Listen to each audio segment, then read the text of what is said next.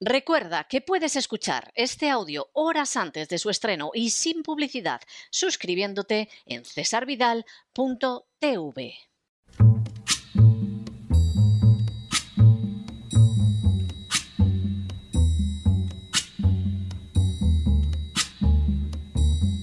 La voz con César Vidal desde el exilio. When the night has come and the land is dark and the moon is the only light we'll see. No, I won't be afraid. Oh, I won't be afraid just as long as you stand, stand by me. Muy buenos días, muy buenas tardes, muy buenas noches y muy bienvenidos a esta nueva singladura de la voz. Soy César Vidal, hoy es el miércoles 9 de marzo de 2022 y me dirijo a los hispanoparlantes de ambos hemisferios, a los situados a uno y otro lado del Atlántico y como siempre lo hago desde el exilio. Corría el año 1348 y más concretamente el mes de abril, cuando la ciudad de Tolón, en la Provenza, fue escenario de un horrible ataque contra la comunidad judía. La causa era la epidemia de peste que asolaba desde hacía tiempo Europa. La gente de Tolón había llegado a la conclusión de que los judíos la habían provocado con sus artes mágicas y de que la prueba estaba en el hecho de que parecían enfermar menos. El ataque antisemita de Tolón se saldó con el asesinato de 40 judíos y el saqueo de su barrio. Sin embargo, lo peor fue que se trató solo del principio. En tan solo unos meses, los ataques contra las comunidades judías se extendieron a Barcelona, en España, y a otras ciudades catalanas. Se extendieron también a Erfurt, a Basilea y a zonas de la Corona de Aragón y a Flandes. Dos mil judíos fueron, por ejemplo, quemados vivos en la matanza de Estrasburgo y tres mil encontraron la muerte en Maguncia, por citar solo otros dos casos significativos. En total, 510 comunidades judías fueron destruidas en toda Europa, y no fueron pocos los judíos que se quitaron la vida para evitar el sufrimiento de aquellos ataques. Cuando se revisan las causas de semejante atrocidad, aparecen dos especialmente destacadas. La primera fue el antisemitismo católico que durante no menos de un milenio había, había sido inyectado en la población de Europa. Ese antisemitismo podía estar más o menos dormido según el lugar, pero continuaba latente de manera que en tiempos de crisis estalló. La segunda fue la necesidad de encontrar un culpable frente a una crisis que no se podía controlar, como la causada por la expansión de la peste. Es posible que los judíos murieran en una proporción menor simplemente porque respetaban unas normas de higiene impensables hasta varios siglos después entre sus vecinos católicos. Sin embargo, era absurdo culparlos de algo en lo que no tenían ni la más pequeña responsabilidad. Con todo, la situación duró hasta 1351, en que las ansias de sangre y de castigar a algún culpable por las desgracias anejas a la peste se acabaron apaciguando. Los chivos expiatorios no suelen tener culpa de nada, pero permiten culpar a alguien de aquello que no se ha podido o sabido remediar.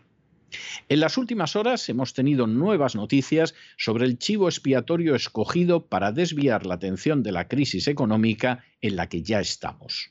Sin ánimo de ser exhaustivos, los hechos son los siguientes. Primero, tras meses negando la realidad de una crisis económica ahondada por los gobiernos de Mariano Rajoy y por el actual de Pedro Sánchez, el gobierno socialcomunista español ha encontrado a quién atribuirla. Segundo, Después de meses en los que se ha dicho de la manera más que falsa que España disfrutaba de una recuperación económica que envidiaba el resto de Europa, y después de hacer gala de una enorme jactancia por los 140.000 millones de fondos de ayuda de la Unión Europea relacionados con el coronavirus, el gobierno socialcomunista español ha descubierto que la culpa de todo la tiene Putin. Tercero, Nadia Calviño, vicepresidenta económica del Gobierno, ha declarado hace unas horas ante las cámaras de Radiotelevisión Española que la recuperación económica no es segura. Cuarto, igualmente Nadia Calviño ha asegurado que la inflación no va a ser temporal y que los precios de la luz y el gas van a seguir subiendo. Quinto, la responsabilidad de tan sombrías perspectivas económicas se encuentra, por supuesto, según la señora Calviño, en Putin. Sexto, según Nadia Calviño, se trata de una situación grave que tiene un impacto desde el punto de vista económico y de la evolución de los precios. Lo digo para que no quede desde ese punto de vista ninguna duda. Séptimo, Nadia Calviño propuso desligar los mercados eléctricos europeos del precio del gas porque el repunte de la energía está siendo una de las principales consecuencias del conflicto. Pero no dijo una sola palabra sobre la brutal subida experimentada desde el verano en los precios del gas y la electricidad, acontecimiento que tuvo lugar meses antes de la intervención rusa en Ucrania. Octavo, Nadia Calviño pasa por alto que los datos económicos de España y de otras naciones ya estaban más que deteriorados a finales del mes de febrero, antes de que estallara el conflicto. Noveno. Así, la inflación del año pasado en España concluyó con un 6,7%, la máxima de las tres últimas décadas, y en febrero alcanzó el 7,4%, todo ello antes de que tuviera lugar la intervención militar de Putin en Ucrania. Décimo. De manera semejante hay que referirse al precio de la electricidad, ya que a pesar de que el presidente Sánchez prometió que los españoles pagarían lo mismo que en 2018 por el recibo de la luz, antes de ayer ya se pagaron 442 euros con 54 céntimos por el megavatio hora de media, frente a los 27,73 euros el megavatio hora que pagábamos el mismo 7 de marzo del 2021. Se trata de una subida del 1.495%, también anterior a la intervención militar de Putin en Ucrania. Un décimo. La realidad es que la subida salvaje de los precios de la energía viene en España desde el verano de 2021 de hecho, el máximo histórico del lunes se fijó ya en diciembre del 2021, semanas antes de la intervención militar de Putin en Ucrania. Duodécimo. Aunque es cierto que el precio de la electricidad ha subido en relación con el precio del gas y que éste se ha visto directamente afectado por las sanciones impuestas contra Rusia, no es menos cierto que el precio del gas ya estaba disparado en España con anterioridad. Así, el 22 de diciembre de 2021 se pagó el megavatio hora de gas a 183 euros frente a los 18,8 euros que se había pagado en diciembre de 2020. En otras palabras, la subida sufrida por España meses antes de la guerra de Ucrania era ya del 873%. Décimo tercero, este fenómeno de subida descontrolada se ha visto también en el precio de los carburantes y de hecho España es el país de la Unión Europea donde más subió el precio de la gasolina en 2021, registrando un aumento del 22% con respecto al precio marcado en enero de 2021 y superando el precio medio de la zona euro que entonces estaba en 140 céntimos. Décimo cuarto todos estos datos indican que mucho antes del estallido de la crisis en Ucrania, la inflación industrial en España ya se situaba en torno al 40% y que el gobierno socialcomunista de Pedro Sánchez no adoptó una sola medida para enfrentarse con esa situación. Décimo quinto. Nos sorprende que los embargos de viviendas hayan subido un 60% en España porque ciertamente son decenas de miles los que no pueden ya pagar sus hipotecas. Décimo sexto.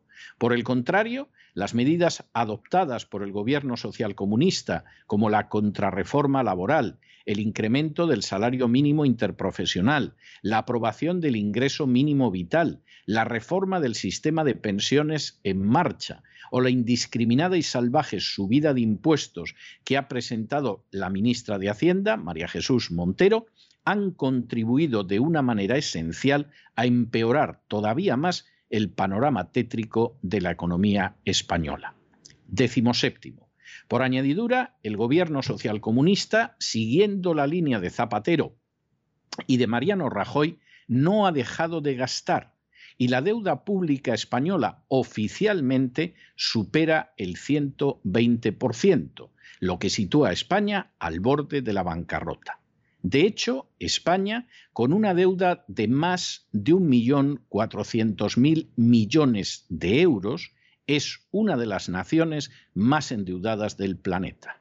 Y decimoctavo, por supuesto, todo esto sucedía antes de la crisis de Ucrania y de la intervención armada de Rusia. Una de las características inquietantes del panorama económico mundial ya en el año 2021 fue el aumento de la inflación, que por ejemplo en Estados Unidos llegó a los niveles máximos de los últimos 40 años.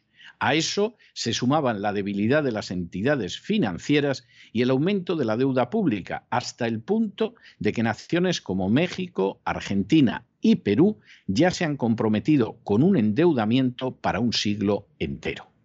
Que el mundo llevaba tiempo caminando hacia una crisis económica superior a la de 2008 y que buena parte de las naciones de la Unión Europea, como España y de Hispanoamérica, atravesaban serios riesgos de quebrar, era algo que se podía ocultar, pero que formaba parte de una inquietante realidad de la que llevamos en la voz advirtiéndoles desde hace mucho tiempo.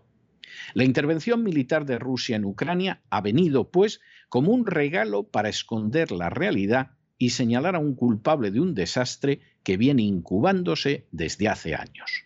Da igual que las cifras de inflación, de la energía e incluso del desempleo fueran malas desde hacía tiempo y que además empeoraran en el año 2021 de manera innegable. Da igual porque políticos, entidades financieras y furcias mediáticas ya han encontrado un responsable para el desastre que no es otro que Putin y, por supuesto, Rusia.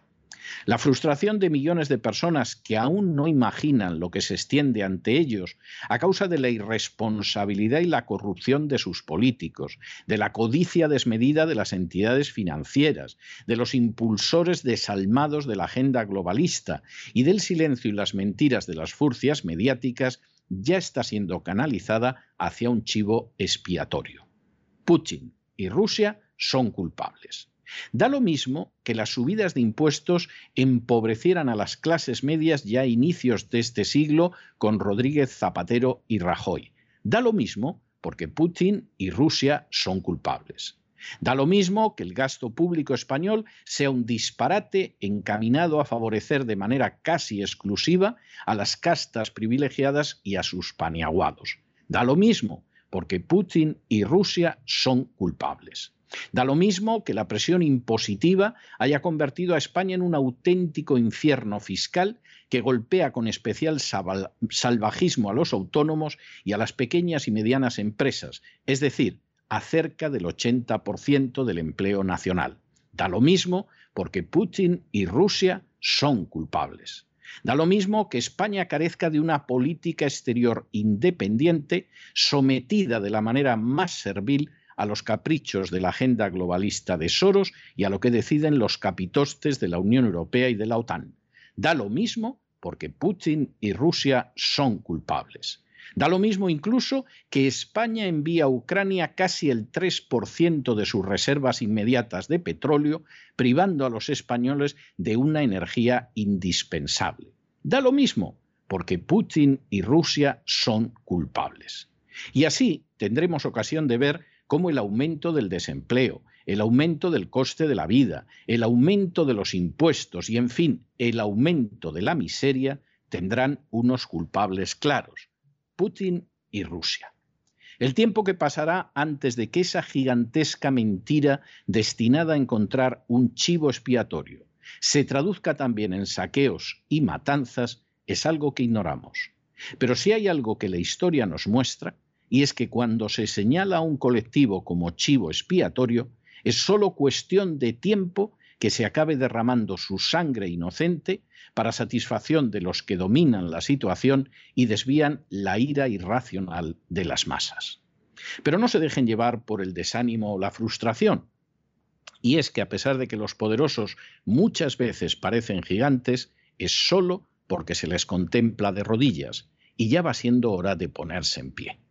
Mientras tanto, en el tiempo que han necesitado ustedes para escuchar este editorial, la deuda pública española ha aumentado en cerca de 7 millones de euros que van a parar a las castas privilegiadas y a sus pesebres parasitarios. Pero no se inquieten, porque Putin y Rusia son los culpables. Muy buenos días, muy buenas tardes, muy buenas noches. Les ha hablado César Vidal desde el exilio. Que Dios los bendiga.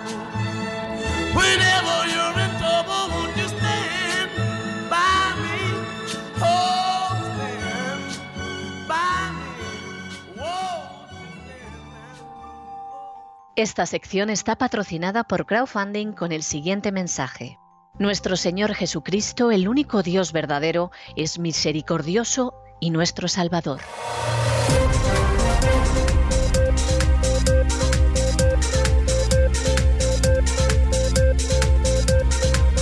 Las noticias del día.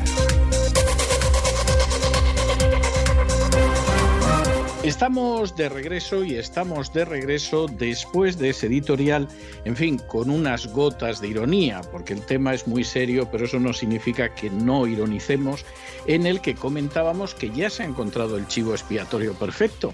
El chivo expiatorio perfecto es Putin y por extensión Rusia. Si a usted le salen las hemorroides, con seguridad que la culpa la tiene Putin y Rusia. ¿Que pasa por una mala digestión? No lo dude, es que le cuesta tragar a Putin y digerir Rusia. ¿Que se le cae el pelo? Evidentemente la culpa la tiene Putin y Rusia. Y esto se ha convertido ya en la excusa. El problema es que, claro, cuando se decide que hay un chivo expiatorio, hay un momento en que no solamente se le señala como el origen de todos los males, sino que hay quien decide que hay que darle una manta de golpes o a lo mejor colgarlo de una farola. Entonces, finalmente, el inocente se acaba convirtiendo en una víctima de aquellos que han encontrado algo perfecto para no hacer frente a sus propias responsabilidades. Por ejemplo, el pésimo gobierno de España, que viene desde la época de Zapatero, que empeoró considerablemente con Rajoy y con Montoro, y que desde luego con el actual gobierno socialcomunista está en unos niveles absolutamente deplorables. Alguno dirá, bueno, pero usted ironiza, usted ironiza, las cosas no son así, etcétera, etcétera. Miren ustedes, ya ha aparecido hoy el presidente del gobierno, Pedro Sánchez, regresado de su misión en Letonia, diciendo que la subida de la luz y de los precios en España se debe únicamente a Putin y a la guerra en Ucrania. Literalmente. Es importante decir la verdad. La inflación, los precios de la energía son única responsabilidad de Putin y de su guerra ilegal en Ucrania. Y el que no se lo quiera creer, obviamente que reviente. Eso lo digo yo, no lo ha dicho Pedro Sánchez. Porque hay que ser tonto de baba para comprar esa mercancía averiada. Los precios de la energía, como de hecho hemos señalado en el editorial, ya llevaban mucho tiempo a un nivel inaceptable y vamos, Putin no había desplegado ni un tanque. La inflación en España era intolerable como aquí en Estados Unidos y no se hablaba en absoluto ni siquiera de la posibilidad de conflicto en Ucrania. Pero ya hemos llegado a una situación que le viene muy bien a los señores de este mundo. A Europa la vamos a hundir, aunque es verdad que los gobiernos corrompidos, ineficaces o corrompidos e ineficaces van a tener la excusa para el desastre y decir yo no tengo culpa de nada, la culpa la tiene Putin y la tiene Rusia. Le viene de maravilla un sistema financiero corrupto hasta la médula, que está lleno de agujeros como si fuera un queso de gruyer y que por supuesto va a provocar un gran reseteo, pero a lo mejor más acelerado del que pensaban que concluiría en el 2030. Le viene muy bien a las empresas armamentísticas y le viene muy bien a las empresas que no solamente venden armamento, sino que además están en los medios de comunicación, etcétera, etcétera, no digamos ya la Big Pharma y a la Big Invest, etcétera, etcétera, están haciendo el agosto con esto. Las empresas energéticas americanas, a costa del hundimiento del continente europeo, vamos, están que ni se lo creen, ni se lo creen. Esto ha sido un regalo, no vamos a decir del cielo, porque en fin, sonaría blasfemo, pero evidentemente ha sido un regalo de las alturas. Y deben de estar los defensores de la agenda globalista locos de contento, porque finalmente los planes de Soros para Europa, que no solamente han sido acabar con Rusia, dar golpes de Estado, como el que dio en el 2014 en Ucrania, sino esclavizar a Europa para siempre mediante la deuda perpetua, eso está más cerca de la consecución que nunca. Y por supuesto, las furcias mediáticas calladas, de vez en cuando se les escapa alguna cosa, pues no se dan cuenta. Tienen ustedes ahí un corresponsal en Telecinco que cuenta cómo han llegado las armas españolas a Ucrania y cómo están entrenando a los ucranianos y se les escapa decir que son los del batallón Azov, una de las unidades nazis del ejército regular ucraniano, no una milicia nazi que ha surgido por ahí, no, una de las unidades regulares del ejército ucraniano que es absolutamente nazi.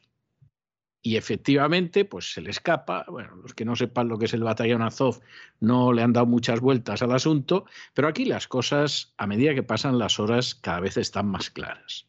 Habrá quien no se entere, habrá quien se olvide del precio de la energía todo el año pasado. Habrá del que se olvide la subida del precio de la vida y de la inflación de todo el año pasado es posible, porque todo depende de cómo estés ya de ovejunizado. Y por supuesto no esperen ustedes la verdad, ni datos, ni cosa parecida a las furcias mediáticas, que esas están en estos momentos en plena orgía, a ver si satisfacen a sus alquiladores y les arrojan migajas como mínimo de publicidad institucional. Pero el sol no se puede tapar con un dedo.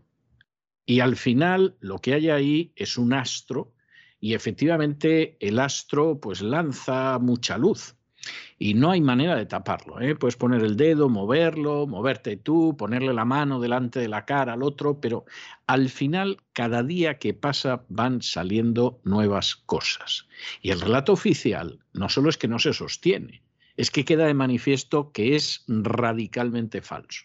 Por mucho que lloren y pataleen otros, es radicalmente falso. Y por supuesto empiezan a verse las costuras de cómo esa falsedad se utiliza además pues a beneficio de inventario. Y esta es la situación y claro, por supuesto, pues en un momento determinado todo el mundo dentro de la unanimidad pues intenta eh, ver cómo saca beneficio. Entonces, claro, Pedro Sánchez dice la culpa la tiene Putin.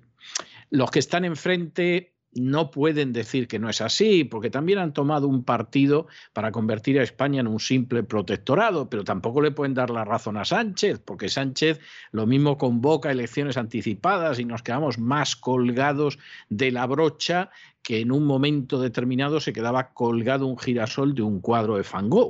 Y entonces, bueno, pues, pues eh, el Partido Popular, Vox, tiene que intentar decir sí, pero también la culpa es vuestra, eh, pero ambos eh, que sí, que Putin también la tiene, pero, pero vosotros también. Y entonces estamos en esta historia. La realidad es que el sistema es un, un sistema corrompido hasta la médula, ineficaz porque es corrompido que en el caso de España es un sistema del antiguo régimen, del anterior a la Revolución Francesa, donde se roba, se atropella, se expolia y se saquea a los ciudadanos a través de los sicarios de la agencia tributaria y donde ya no queda nada. Todos son agujeros. Y cuando estamos, pues seguramente en el caso de España, a unos meses del colapso, bueno, pues en ese momento concreto en que se está a unos meses del colapso, se produce la invasión y ya tenemos la excusa perfecta. ¿eh? Si tiene usted mal aliento, no dude en culpar a Putin. Esos kilillos de más en la cintura, la culpa la tiene Putin.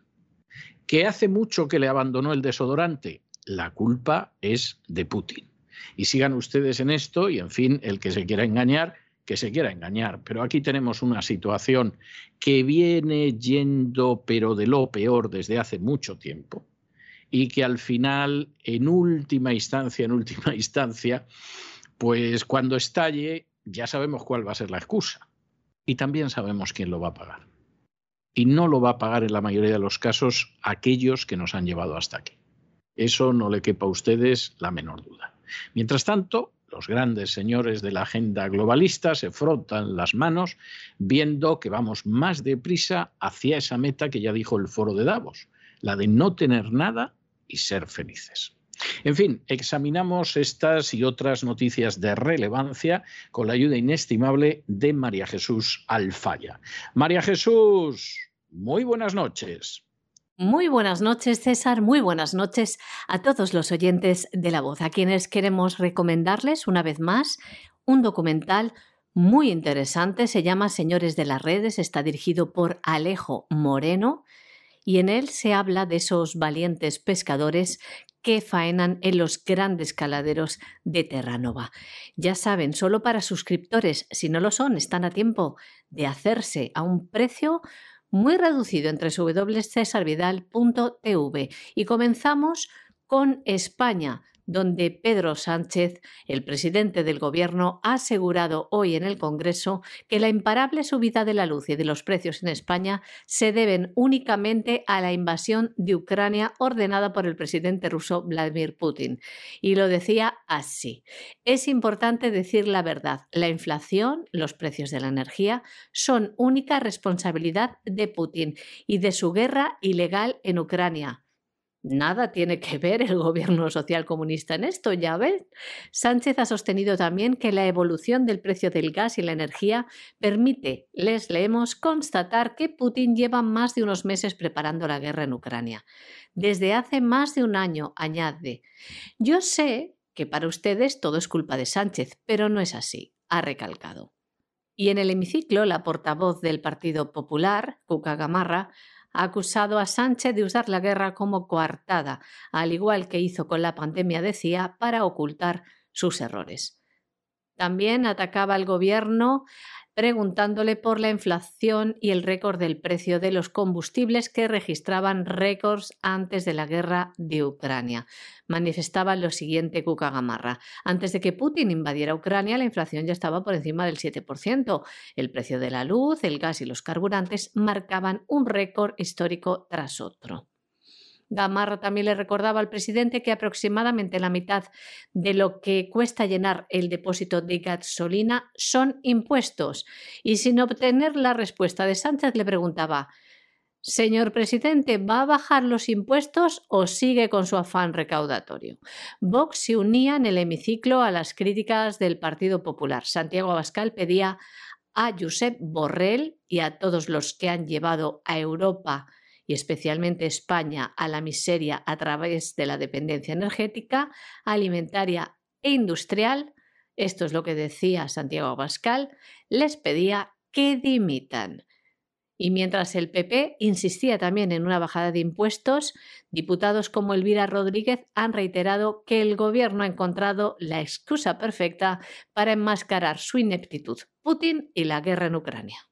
Bueno, y como en medio de toda esta situación aquí está todo el mundo para en un momento determinado arrimar el ascua a su sardina, el Parlamento Europeo decide investigar los vínculos que pudieran existir entre el golpista catalán Puigdemont y Putin. Esto, esto es de esas cosas que resultan verdaderamente cómicas. Pero bueno, forma parte del relato. Tienes que convencer a la población española, que no es precisamente, con razón o sin ella, pero no es precisamente proclive a las aventuras militares, que el hecho de que se manden tropas españolas pues a Bulgaria, eh, a Letonia, a Rumanía, al Mar Negro, tiene alguna justificación. Entonces, aparte de todo esto, hombre, si consiguiéramos realmente relacionarlo con Puigdemont y el golpe de Cataluña, pues efectivamente ya Putin está sentenciado ante la opinión pública española. Esto es un ejercicio de cinismo terrible. Y de hecho es un ejercicio de cinismo tan terrible que el golpe de Estado de Cataluña lo financió Montoro. El ministro de Hacienda de Rajoy lo reconoció ante el Tribunal Supremo y no le ha pasado nada como no le pasó nada a Rajoy. Como todos sabemos quiénes fueron los golpistas y ninguno era un ruso ni recibía ningún tipo de instrucciones de ruso, a menos que sepamos ahora que el Enanet, el Molt Orinapla, Jordi Pujol, resulta que en realidad se llama Georgi Pujolov y esto nos lo ha estado ocultando durante todo este tiempo. Y entonces uno de los grandes desaguisados de la política española, que ha sido cómo la izquierda y la derecha ha permitido que el nacionalismo catalán emporcara la política española durante décadas, va a tener la culpa Putin. Agárrense ustedes a la silla, ¿eh? porque cuando Putin no tenía ningún cargo político, ¿eh? tardaría décadas en tenerlo, resulta que ya estaba ahí él lanzando a los independentistas catalanes y nosotros sin darnos cuenta. ¿Va a investigar el Parlamento Europeo el papel de Soros en todo esto? ¿Va a investigar, por ejemplo, cómo Soros ha respaldado a los golpistas de Cataluña? ¿Va a investigar cómo el principal hombre de Soros en España, en la sede de Barcelona, curiosamente, es un personaje vinculado al golpismo catalán desde hace años? ¿Lo va a investigar eso el Parlamento Europeo? Imaginamos que no. Como tampoco tampoco quiso investigar el papel de Soros en el golpe del 2014 en Ucrania, que se hizo además orinando a los europeos, porque Francia, Alemania y la Unión Europea habían llegado a un acuerdo también con Rusia y con el presidente ucraniano para que Yanukovych llegara al final del mandato y a las pocas horas lo derribó Estados Unidos con la ayuda de Soros. Y por supuesto el escupitajo en la cara, pues la Unión Europea eh, se lo aguantó, agachó las orejas y todos están contentos. Esto va a ser el inicio, además, de ir en contra de cualquier grupo que no esté de acuerdo con lo que pueda ser la tomadura de pelo y la estafa general en que se ha ido convirtiendo la Unión Europea. Aquí van en estos momentos a por partidos como la Liga Norte Italiana, como el Partido de la Libertad de Austria, como la Unión Nacional Francesa, etcétera, etcétera, porque supuestamente todos estos partidos están financiados por Putin. Volvemos a toda esa historia en la que, por un lado, quieres presentar a Putin como un comunista, que hay que ser muy tonto, muy ignorante para decir eso, las cosas como son, y al mismo tiempo le vas a acusar de financiar a los partidos más a la derecha dentro del espectro europeo. A lo mejor esto explica por qué Vox se ha colocado al lado de Ucrania de la manera que se ha hecho, porque lo mismo ha dicho, a ver si nos va a caer aquí algo y aprovechando que Putin está en el Kremlin, nos fríen o a lo mejor simplemente esa cercanía hacia Ucrania, nazis incluidos, pasa por el hecho de que es que hay algún miembro importante de Vox que perteneció a un partido confesamente fascista, esto no lo decimos de manera insultante, lo estamos describiendo solo, partido confesamente fascista que se ha retratado en Madrid con el jefe de uno de los grupos nazis de ucranianos. Foto bonita, hermosa, que vamos a enseñar uno de estos días, seguramente a no mucho tardar, porque aquí nos conocemos todos. Cuestión aparte es que las furcias mediáticas lo quieran silenciar y que a algunos, pues a lo mejor les ha salido el brote falangista del pasado y han decidido que van a repetir las glorias de la División Azul. Vamos a ver, la gente de la División Azul que combatió al lado de los nazis en el frente del Este, en el cerco de Leningrado, sin duda fue muy heroica en muchas de sus intervenciones, pero fue un desastre en términos militares. De hecho, quedó absolutamente destrozada en una de las ofensivas del Ejército Rojo. Y ya prácticamente a los pobres que quedaban no había más posibilidad que repatriarlos a España, porque la División Azul quedó destrozada. E insistimos, con todo su heroísmo, todo su valor, toda su valentía, todo su idealismo o el deseo de muchos miembros de salvarse de represalias en la España de Franco, porque alguno era hijo de algún alcalde de izquierdas y, y cosas de ese tipo, la verdad es que en términos militares, como el resultado de los soldados que en estos momentos España ha mandado a determinados países, Dios no lo quiera, sea el mismo resultado militar de la División Azul, desde luego va a haber una cantidad de viudas y de huérfanos realmente tremenda. Y es que aquí pues hay quien decide que va a seguir manteniendo lo que es absolutamente su chiringuito y defendiendo lo que no se puede defender y luego pues al final pasa lo que pasa. Pues que la pobre gente es la que va a tener que pagar la inflación, como lleva pagándola desde hace más de un año y como lleva pagando la crisis económica desde hace década y media y va a tener que pagar, aparte de eso, los precios de la energía y el desempleo y la subida de impuestos. Y verán ustedes cómo los impuestos se suben, pero ni uno solo de los diputados, de los ministros o de los senadores se baja un céntimo el salario, sino al tiempo. Pero no se preocupen, que la culpa no es de ningún español, la culpa la tiene Putin. El Parlamento Europeo ha dado el visto bueno a investigar vínculos entre Puigdemont, sí, el ex moltorinable presidente de Cataluña, huido tras el golpe de Estado a España, vínculos entre este y Putin. Tras una votación, los diputados europeos han decidido investigar estos posibles nexos entre Putin y Puigdemont durante el procés, entre otras presuntas injerencias de Rusia en las instituciones europeas. Decimos procés porque eh, ya saben que es el eufemismo del proceso independentista catalán para lo que realmente fue un golpe de Estado. El Parlamento Europeo, en el informe denominado Injerencias extranjeras, se recoge que existen contactos estrechos y regulares entre funcionarios rusos y representantes de un grupo secesionista catalán en España, una parte del texto que algunos partidos pedían que fuese eliminada del informe final, entre ellos Bildu, Esquerra Republicana de Cataluña, el PNV y Juntos por Cataluña, con Puigdemont al frente. Han votado no a mantener este fragmento del informe, al igual que lo ha hecho Izquierda Unida. Podemos se ha abstenido. En el citado informe no solo se mencionan nexos entre Moscú y el independentismo catalán, sino también con ciertos partidos de extrema derecha, como definen ellos. Y dice así una parte del texto. Rusia pretende establecer contactos con partidos y personalidades y movimientos con el fin de apoyarse en agentes de dentro de las instituciones de la Unión para legitimar las posiciones rusas. Estos partidos son el austriaco Partido de la Libertad de Austria, el partido francés Encuentro Nacional y la Liga Norte Italiana. Según advierte el dossier, habrían firmado acuerdos de cooperación con el Kremlin.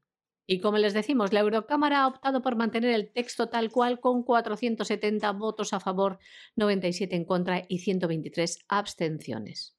Mediante este informe se plantea una estrategia para que los 27 tengan todas las herramientas necesarias y puedan hacer frente a las injerencias extranjeras. Nos vamos a Hispanoamérica y concretamente nos desplazamos a México, donde hay padres que están rechazando el fallo de la Corte Suprema que permite a los niños decidir sobre el cambio de género. Esta es otra de estas cosas que eh, se lanzan a la palestra para que la gente no se dé cuenta de que las democracias cada vez son menos democráticas. Hemos llegado a una situación en que, por ejemplo, podíamos tener dictaduras en la cumbre de la democracia que reunió Biden y que fue un auténtico circo y que, claro, pasó casi inadvertida porque no podía pasar de otra manera, pero no podíamos tener, por ejemplo, a Guatemala, porque en Guatemala han decidido defender la vida y la familia y no van a tener, por lo menos de momento, una ley de aborto ni una ley de matrimonio homosexual.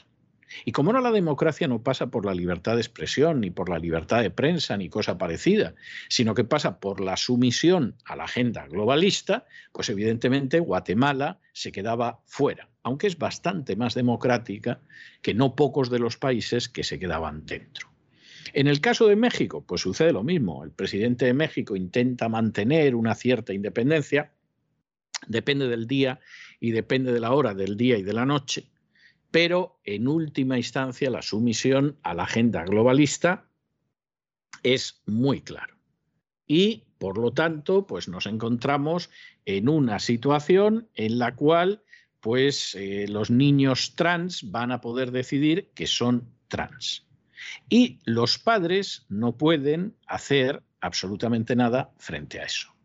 Esto sería para provocar un clamor, porque significa que se está privando a los padres del derecho que tienen de educar a sus hijos y cuidar a sus hijos que son menores. si de pronto la criatura o el criaturo llega a los 18 años y decide que, que se mutila o que se cambia de... Pues es una cuestión suya, es un adulto. Pero claro, eso que hasta ahora era limitado, ahora ya los tribunales, que es por donde va avanzando la agenda globalista y encima al margen de la ley, han decidido que ni hablar. Y que por supuesto, como es ni hablar, pues eh, lo que acontece en este sentido es que si de pronto el niño dice que es un trans, los padres no pueden hacer nada.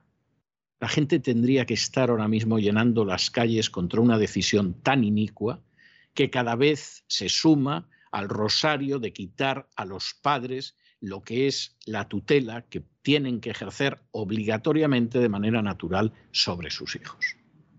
Pero es que se da la circunstancia de que todo este tipo de derechos y libertades no le importan un pimiento a la agenda globalista. Lo único que le importa es que la última moda que salga, usted diga que sí. ¿Que son vacunas? Sí. ¿Que es decir que Ucrania es el colmo, lo mejor y Zelensky, bueno, el demócrata más acrisolado? También que mañana, en fin, si llegan en naves intergalácticas, extraterrestres, y la agenda globalista dice que tenemos que obedecerlos a todos porque son de una cultura superior, lo mismo, va a tener usted al alien dentro de su casa.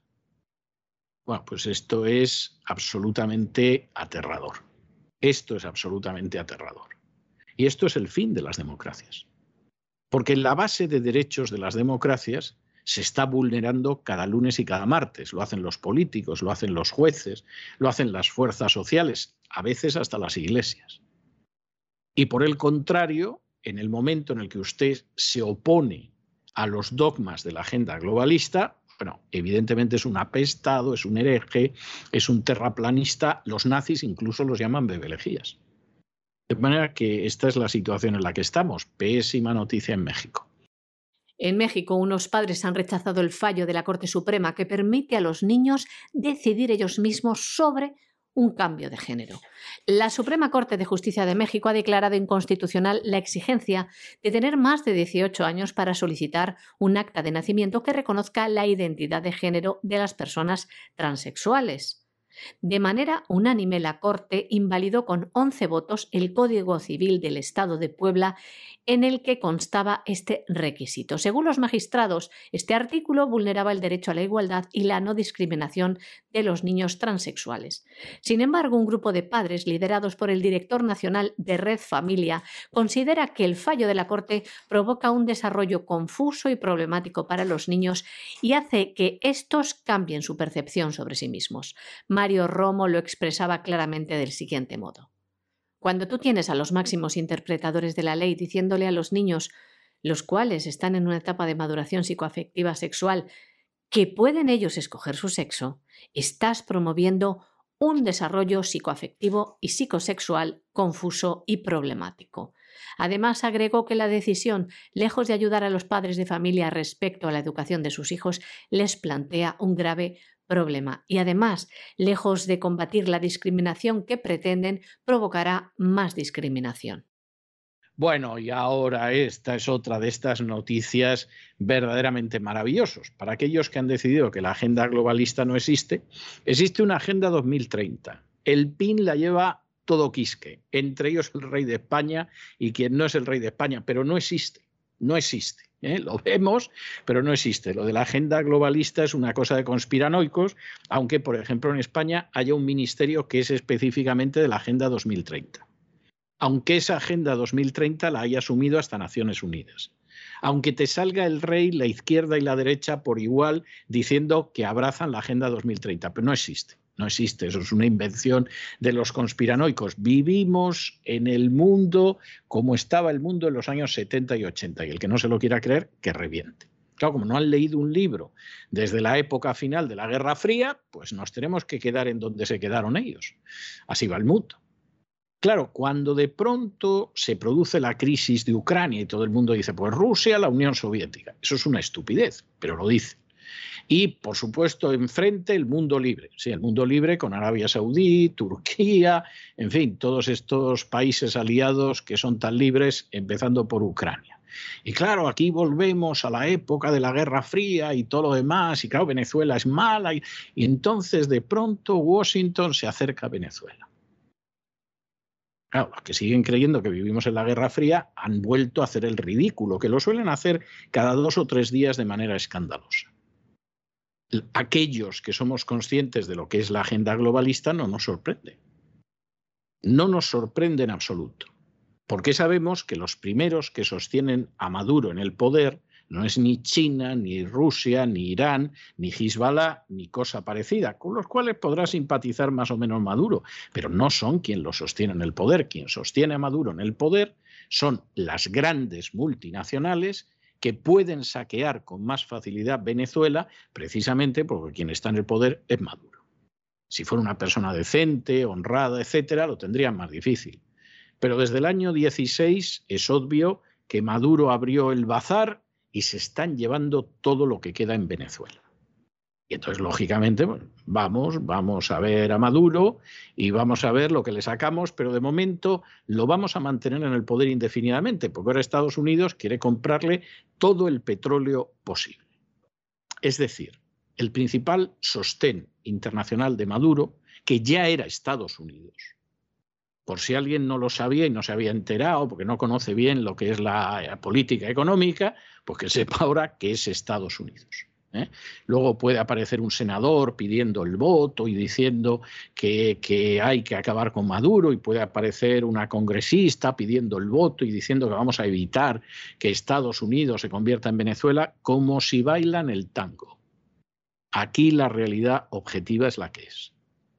Y Maduro, que evidentemente sabe lo que hay, lo sabe hace mucho tiempo, anima a los fieles de vez en cuando atacando al imperio y todo lo demás, pero él sabe que quien lo sostienen son multinacionales, en su inmensa mayoría de democracias, para vergüenza de esas democracias, pues de pronto dice, hombre, pues voy a tener yo un gesto de, en fin, de simpatía con vosotros para que veáis que puesto que me vais a seguir sosteniendo, y ahora encima es público y notorio, pues bueno, lo que voy a hacer es que os voy a poner un par de presos en libertad. Voy a poner en libertad a Gustavo Cárdenas, que era el antiguo gerente de Citgo, que era la filial en Estados Unidos de PDVSA, y entonces, pues este, vamos, eh, lo que hago es que lo pongo en la calle, porque además a este lo encarcelé yo como respuesta a cuando pedisteis la extradición desde Cabo Verde a Miami de Alex Saab, no os preocupéis que yo le pongo en la calle.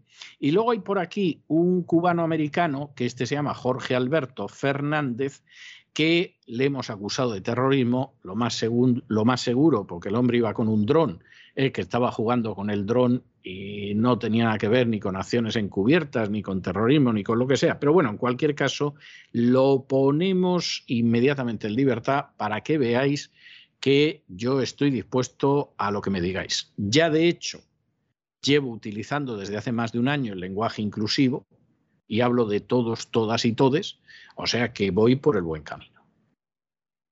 Esto no lo entiendo, pero ¿cómo puede ser? ¿Pero qué pasa? ¿Los demócratas? ¿Los demócratas? No, no. Que el mundo no se divide en izquierdas y derechas.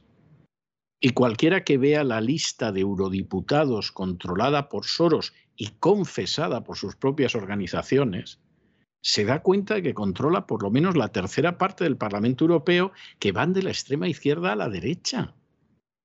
Que el mundo se divide entre globalistas y patriotas. Que lamentablemente muchos de los patriotas no son demócratas, es cierto, pero es que el campo de los globalistas está lleno de gente que va a liquidar la democracia y que lo tiene decidido aunque haya gente que a lo mejor se cree lo de la agenda globalista y son demócratas. La ignorancia es muy atrevida. Pero esto es la realidad. ¿Y lo que pasa con Maduro? Bueno, pues habrá algunos que estarán ahora viendo a ver cómo le encajan las piezas en el puzzle de la Guerra Fría, pero para los que llevamos explicando lo que es el mundo que cambia en estos momentos, vamos, que es algo que se cae de su peso.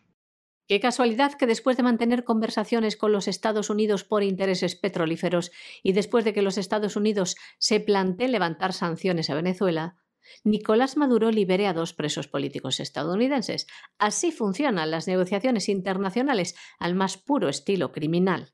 Los presos liberados son Gustavo Cárdenas, antiguo gerente de Citgo, filial en Estados Unidos de Petróleos de Venezuela, que fue condenado a casi nueve años de cárcel. Es uno de los conocidos como los seis de Citgo. Se les acusó de corrupción en el año 2017, lo hizo el gobierno venezolano, y han entrado y salido de la cárcel desde entonces. El año pasado regresaron a prisión como represalia por la extradición desde Cabo Verde a Miami de Alex Saab, el presunto testaferro de Maduro. El gobierno dictatorial venezolano también ha liberado al turista cubano-americano Jorge Alberto Fernández, a quien detuvo el año pasado en posesión de un dron de juguete y fue acusado de terrorismo. Ambos se encontraban en la siniestra prisión de Helicoide, una de las sedes del Servicio Bolivariano de Inteligencia, el SEBIN, y como ven, se han convertido en moneda de cambio. Bueno, y tenemos que entrar en internacional con una noticia de una relevancia verdaderamente impresionante. Desde hace ya varias semanas está saliendo a los medios de comunicación, pero claro, se intenta censurar, que no se entere nadie, que no se sepa, porque esto parece que podría justificar el hecho de que Putin haya entrado en Ucrania, en fin. Se viene diciendo que Estados Unidos tenía laboratorios de armamento biológico en Ucrania. El armamento biológico es contrario al derecho internacional. Lo tenga Estados Unidos, lo tenga China, lo tenga Rusia, lo tenga Uganda o lo tengan en el puente de Vallecas. Es decir, esto es algo contrario al derecho internacional desde inicios de los años 70 el uso ya es un crimen de guerra. Pero el hecho simplemente de almacenar y detener armamento biológico es algo que es contrario totalmente al derecho internacional. Implica una violación del derecho internacional. Claro, cuando en un momento determinado los rusos empiezan a decir que en Ucrania hay laboratorios de este tipo, pues inmediatamente hay quien se pone inquieto. Y estos laboratorios a los que se hacía referencia en la página web de la Embajada Americana en Kiev, inmediatamente se sacan de la página. Lo que pasa es que hay gente que siempre guarda el pantallazo y puede decir, oiga, que usted hablaba de estos laboratorios y ahora tiene usted la poca vergüenza de quitarlos. Pero la cosa, hasta hace pocas horas, estaba entre los que decían, en Ucrania hay laboratorios con armas químicas y esto viola gravísimamente la legalidad internacional y los que decían esa es una mentira de los rusos, eso es desinformación, hacemos bien censurando a determinados medios porque intoxican, bueno, pues ahora sabemos que es verdad. Y es verdad, ¿por qué? ¿Porque lo ha dicho Putin? No, porque lo ha dicho nada más y nada menos que Victoria Nolan. Victoria Nolan es uno de los personajes más siniestros de la política americana de los últimos años. Está casada con el señor Kagan, que es uno de los personajes que más ha influido para que Estados Unidos se haya metido en guerras en las que jamás tendría que haber entrado para el bien del pueblo americano, pero en las que entró para satisfacer a determinadas oligarquías del complejo industrial militar y en un momento determinado, cuando se decide dar un golpe de Estado en Ucrania en el 2014, a quien se pone a la cabeza del golpe por parte de la administración Obama es a la señora Victoria Nolan, que era la vicesecretaria de Asuntos para Europa Oriental y Oriente Medio. En ese momento se llega a un acuerdo para que no haya un golpe de Estado entre el presidente legalmente elegido y democráticamente elegido, Yanukovych, con el respaldo de Rusia, de Francia y de Alemania, se supone que por lo tanto de la Unión Europea. Y el embajador de Estados Unidos en Kiev llama inmediatamente a la señora Victoria Nolan para decir, oye, que el golpe no se va a poder dar porque aquí la Unión Europea decidió mediar y no vamos a poder dar el golpe. Inquieto el hombre, porque le destinarían a Kiev para que cumpliera con los deseos de la administración Obama. Y entonces la señora Nolan contesta la famosa frase de Fuck European Union, que habría que traducir, perdonen ustedes la grosería, pero no es nuestra, es de, es de la señora Nolan, como a la Unión Europea que la jodan. Nosotros no vamos a tolerar que nos impidan dar un golpe de Estado, porque han decidido en la Unión Europea que van a respetar la legalidad y que no va a haber un golpe de Estado, porque es una vergüenza un golpe de Estado a estas alturas en Europa. Y efectivamente, dan el golpe de Estado, derriban a Yanukovych y colocan a la gente del nacionalismo ucraniano en el poder mediante un golpe de Estado. Y la señora Nolan queda retratada porque mira tú por dónde se ha grabado la conversación entre ella y el embajador de Estados Unidos en Kiev y sale todo a la luz y sale lo que ha dicho la Unión Europea y Angela Merkel se molesta porque esto es intolerable, pero al final los aliados de la OTAN bajan las orejitas y obedecen lo que les dicen. En estos momentos y con la situación que hay, Marco Rubio, que es senador por la Florida, decide interrogar a la señora Nolan hace muy poquitas horas. Y entonces la señora Nolan, a preguntas de Marco Rubio, y es muy interesante ver el vídeo, le reconoce que hay laboratorios de armas químicas, de armas bioquímicas en Ucrania que dependen de los Estados Unidos. Es decir, le reconoce que hay una violación descarada del derecho internacional. Claro, y además dice, bueno, y como están en Ucrania, pues estamos los ucranianos y nosotros a ver si no caen en manos de los rusos. Ah, ya como caigan en manos de los rusos y empiecen a sacar, pues que estábamos cultivando en Ucrania, pues la peste y demás enfermedades diversas, pues va a haber gente que lo mismo piensa que Putin está salvando a la humanidad de un holocausto con enfermedades de laboratorio. Entonces estamos a ver si conseguimos que no caiga nada en manos de los rusos. En ese momento, Marco Rubio se ve que, que la cara se le transmuta porque dice, y casi se puede leer que está diciendo esta tonta, acaba de decir lo que tenía que haber negado. En vez de decir que no tenemos laboratorios y que esto es una mentira rusa y es intoxicación, acaba de reconocer que tenemos varios laboratorios y estamos junto con los ucranianos moviéndonos para que los rusos no se apoderen de ninguno, de ninguno de los que no bombardearon el primer día. Porque uno de los primeros objetivos de la aviación rusa fue acabar con estos laboratorios. Y algunos, como que eran muy subterráneos, se utilizó un tipo de bombardeo especial. De manera que Marco Rubio la corta, porque esta señora, pues es como decir, es verdad lo que dicen de que se acuesta usted con un señor que no es su marido. Y la otra, en vez de decir, eso es mentira, es una infamia. Yo soy una mujer muy decente, dice, sí, pero yo procuro variar los amantes de tal manera que no se me pueda seguir la pista. Y claro, ante una respuesta así, pues estás más vendido que Jesús la noche del Viernes Santo, que la cara de Marco Rubio era un poema. Y entonces intenta reconducir, porque Victoria Nolan acaba de confesar y reconocer lo que llevamos escuchando desde hace tiempo, que es mentira, es desinformación, son calumnias rusas, etc. Y entonces va Victoria Nolan y lo arregla y dice, ¿y si hubiera un ataque con armamento bioquímico en Ucrania? Eso seguro que lo hacen los rusos.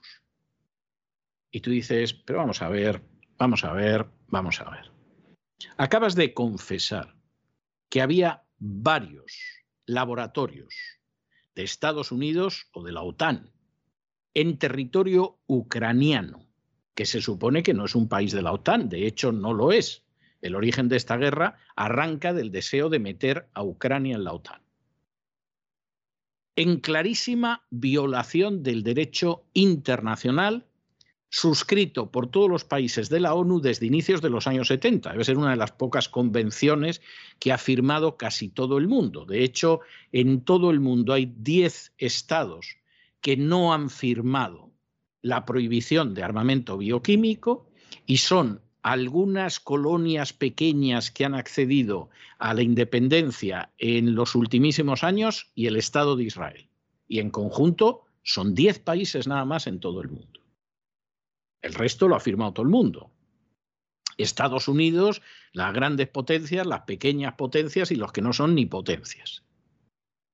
Lo acaba de reconocer ahora y entonces te dice, bueno, sí, claro, pero si hay un ataque de este tipo, seguro que son los rusos. Ya, ya, ya como el coronavirus, ¿no? que se hizo en un laboratorio chino, pero gracias a una serie de científicos americanos y que el DARPA ha salido para decir, sí, lo hicieron ellos porque querían crear el virus para crear una vacuna, pero nosotros no tuvimos nada que ver.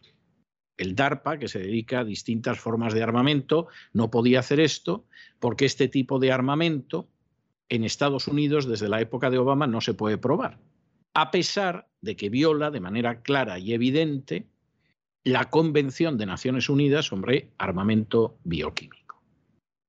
Bueno, pues aquí están apareciendo una serie de cosas que, que saque cada uno sus conclusiones, pero son verdaderamente inquietantes. Y claro, al final pues hombre, puedes imponer la censura, puedes tener a las furcias mediáticas 24 horas al día mintiendo y lanzando propaganda, puedes decir que determinados hechos no son verdad. Este lo ha confirmado, por cierto, también China y ha pedido una investigación internacional que no se va a producir, porque no crean ustedes que ninguna de las democracias flamantes de Europa Occidental se van a levantar para decir, a ver, a ver, ¿qué es eso? ¿Qué es eso de que nos están poniendo aquí laboratorios químicos?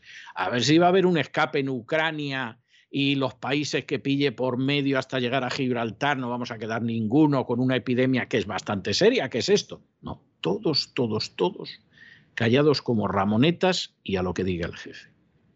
Luego yo no sé cómo hay gente que le extrañe que Europa se está desplomando a pasos agigantados. Porque la verdad es que no cabía esperar otra cosa. La subsecretaria de Estado de los Estados Unidos, Victoria Nuland, ha reconocido que hay laboratorios de investigación biológica en Ucrania. Para desviar la atención ante cualquier requerimiento a los Estados Unidos, incidía en que están muy preocupados ya que es muy importante que estos laboratorios y su información no caigan en manos de Rusia. Por ello, añadía, están trabajando con los ucranianos para recuperar el control de los laboratorios. Tal y como les contamos hace unos días, el ministro de Defensa de Rusia denunciaba que tras la operación militar en Donbass ha localizado laboratorios donde se desarrollan armas biológicas. Han encontrado documentación y activos que confirman la experimentación con patógenos altamente peligrosos como el antrax, la peste, la tularemia, el cólera u otras enfermedades mortales. También informaban de que Ucrania intentó deshacerse de las evidencias emitiendo una orden de destrucción de emergencia el pasado 24 de febrero, el mismo día que las tropas rusas entraban en Ucrania. Explicaron también desde Rusia que estos laboratorios están situados cerca del territorio ruso y que en ellos se desarrollan estas armas biológicas y que son financiados por el Departamento de Defensa de los Estados Unidos, un asunto que ha negado la subsecretaria de Estado de los Estados Unidos, Nuland, diciendo lo siguiente, que es una clásica técnica rusa para culpar a otros por lo que planean hacer ellos mismos. En este sentido, en los últimos días, el senador republicano Marco Rubio ha indicado que la propaganda rusa ha informado de que existe un presunto plan en Ucrania para utilizar armas biológicas con la coordinación de la OTAN. Según Moscú, desde el Pentágono se destinaron más de 200 millones de dólares al desarrollo de una red de más de 30 laboratorios biológicos al servicio del Departamento de Defensa estadounidense. Además, Estados Unidos tiene 336 laboratorios biológicos en 30 países bajo su control. Además, el pasado martes, el portavoz del Ministerio de Asuntos Exteriores chino, Zhao Lijian, declaró que China había solicitado que Estados Unidos revele detalles sobre los laboratorios biológicos en territorio ucraniano. Señaló que Pekín quiere que, entre otros datos, se haga pública la información sobre los tipos de virus que almacenan y las investigaciones que llevan a cabo esas entidades. Además, afirmaban que Estados Unidos debe rendir cuentas de sus actividades militares biológicas y someterse a una verificación multilateral. Y volvemos a un tema que hemos tratado desde el principio, porque lo conocemos muy bien y porque esto no se nos ha ocurrido ahora, porque llevamos hablando de esto desde hace décadas, literalmente, que es el papel de los nazis en la administración nacionalista ucraniana. ¿Todos los nacionalistas ucranianos son nazis? No, pero todos ellos, todos, sin excepción, rinden servicio y adoración a Stepan Bandera, que fue un nacionalista ucraniano, que colaboró con los nazis durante la Segunda Guerra Mundial, que es responsable directo del asesinato de miles de judíos, de miles de rusos, de miles de ucranianos no nacionalistas y de miles de polacos, y que en un momento determinado pues salió zumbando del país porque si el ejército rojo le llega a echar el guante encima, lo juzgan y lo ahorcan, pues como se juzgó a los grandes criminales de guerra nazis en Nuremberg. A algunos de ellos. ¿eh?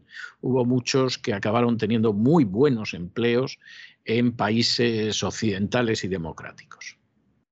Y el señor Bandera, pues tiene el día suyo se celebra como fiesta nacional, por supuesto hay estatuas de él en todas partes, continuamente se le rinde servicio. Claro, como ustedes comprenderán, si el referente es ese, es como si en Alemania pues el referente fuera el mariscal Göring o el propio Hitler, sería como para estar tranquilos. bueno, pero aquí es la idea de bandera, pero no el nazismo. Bueno, Hemos hablado de, uno de los batallones del ejército regular ucraniano, que es el batallón Azov, que son nazis. Y esto no es una excepción. El presidente de Ucrania, que es un sujeto corrupto hasta la médula, que se llama Zelensky, que nos lo quieren presentar como si fuera el general de Gaulle. Pero qué, qué cosas, por Dios, ¿cómo va a comparar usted a un general competente como el general de Gaulle, que era un patriota y que siempre defendió la independencia de su país, con un señor que lo mismo te sale bailando como si fuera una drag queen, que en un momento determinado te hace un número en la televisión como si tocara el piano con un pene y cosas parecidas. Por favor, vamos a ver lo que hacemos.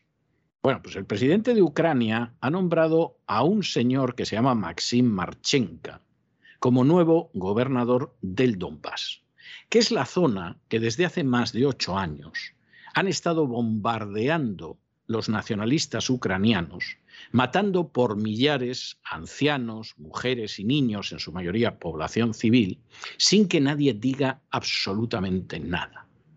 Aquí parece que los bombardeos empezaron cuando entró Putin en Ucrania. Lo que durante ocho años habían hecho, perpetrando un crimen de guerra tras otro, las fuerzas ucranianas, por supuesto, de eso no se nos decía nada. ¿Cómo lo vas a decir? Si dentro de Ucrania había laboratorios de armamento prohibido por el derecho internacional y si además se quería meter a, Ucrania en la NATO. Bueno, pues el señor Marchenko es un señor conocido porque en su día mandaba el batallón Aidar como jefe de la región de Odessa. Y Marchenko no solamente mandaba un batallón, el Aidar, que son nazis en el sentido literal, sino que además es el responsable de buena parte de los crímenes cometidos por los nacionalistas ucranianos en el Donbass en operaciones de castigo. Y esto es algo, pues verdaderamente tremendo. El batallón Aidar, además, lo ha pagado un oligarca, como no podía ser menos, que es Igor Kolomoisky, que por cierto es un personaje acusado de crímenes de guerra. Alguno dirá, propaganda rusa. No, no, propaganda rusa no.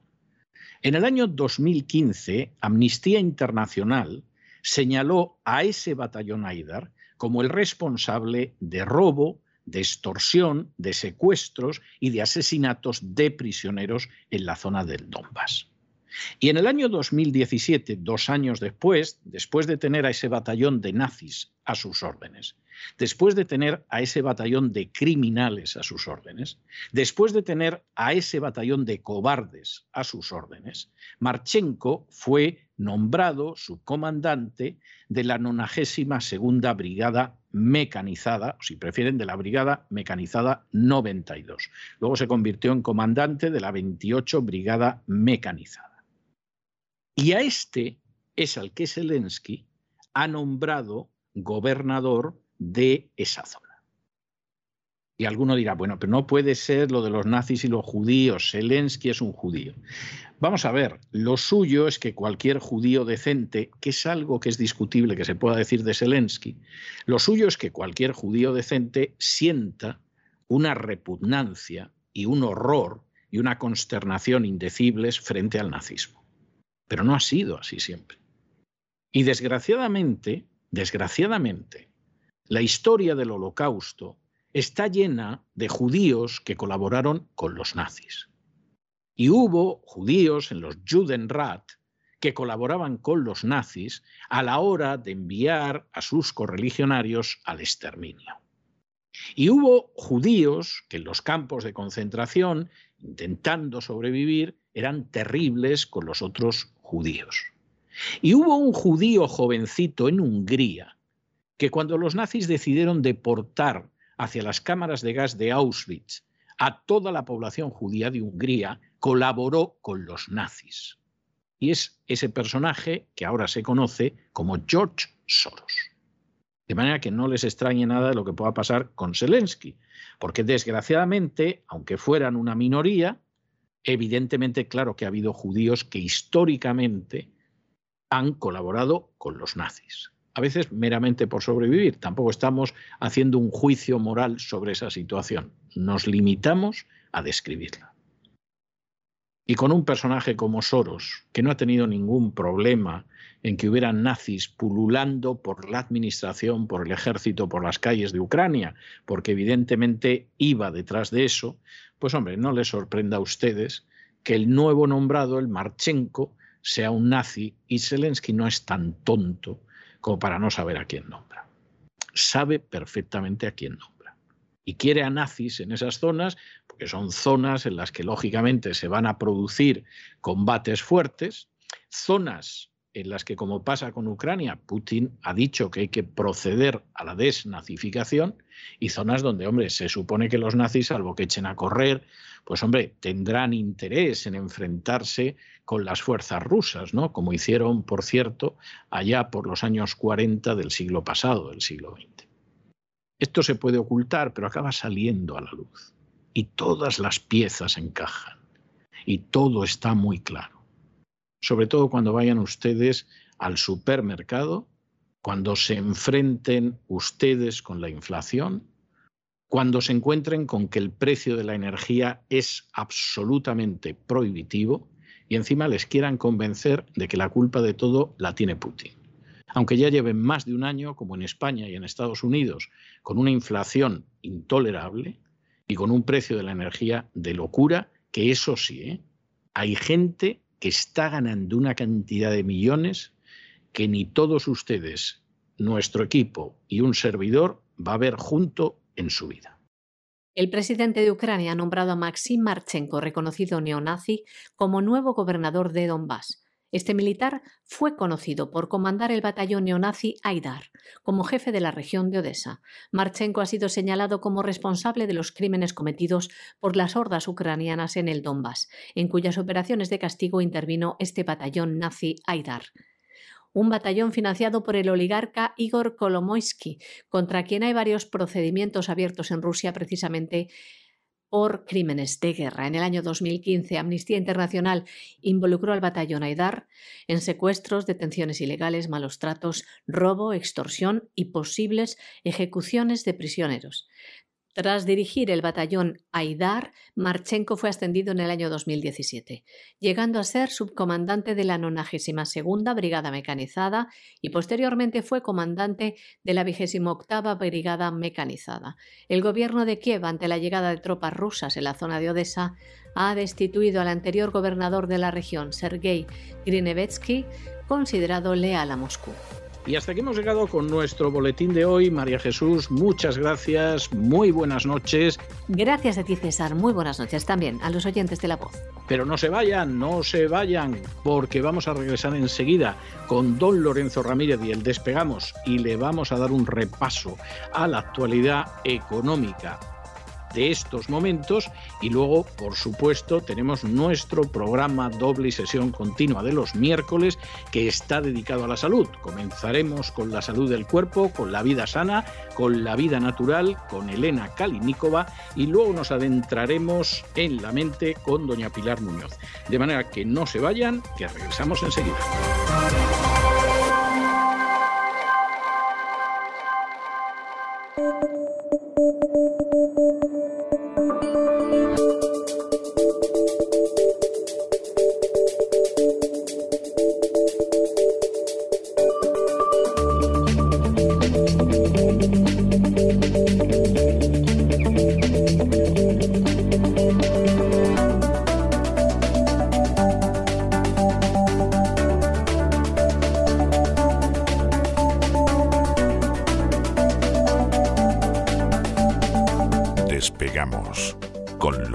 Ramírez. Corremos raudos y veloces hacia nuestro avión, atravesamos el umbral, nos tiramos en plancha sobre los asientos, nos abrochamos los cinturones,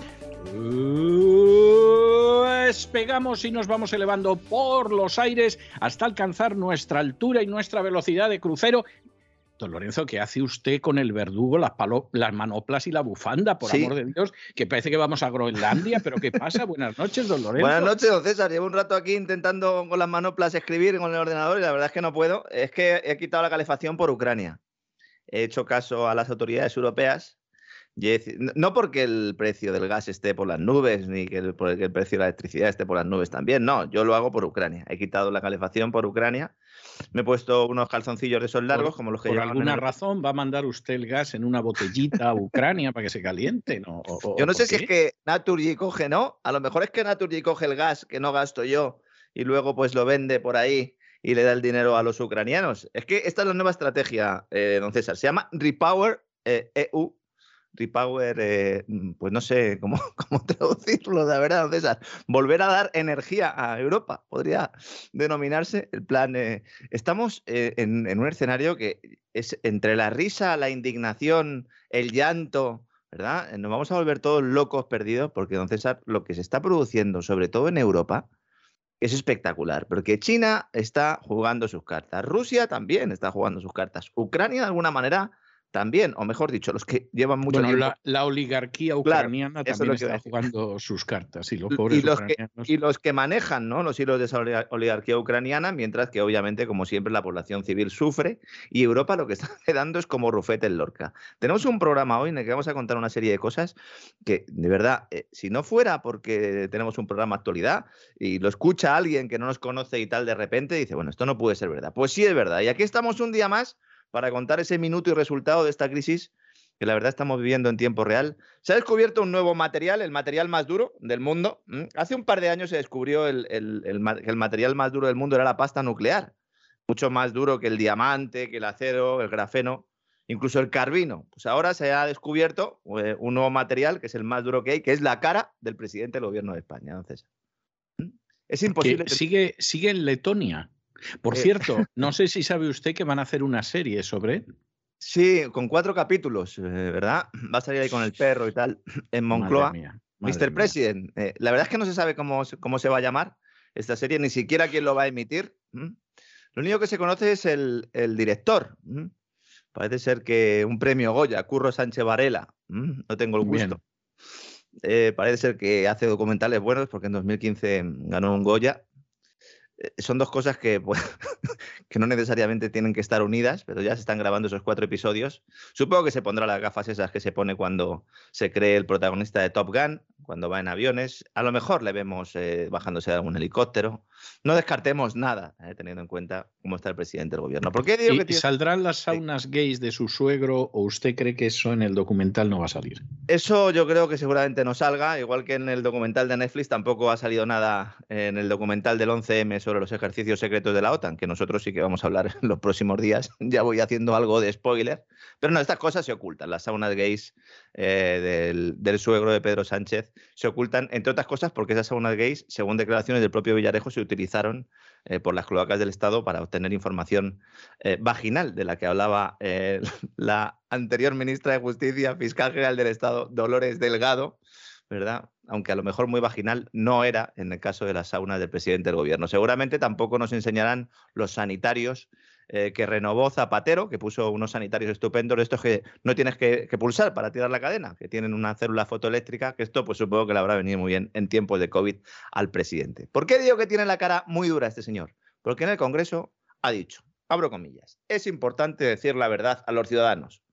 La inflación y la subida de los precios de la energía son solo responsabilidad de Vladimir Putin. ¿eh?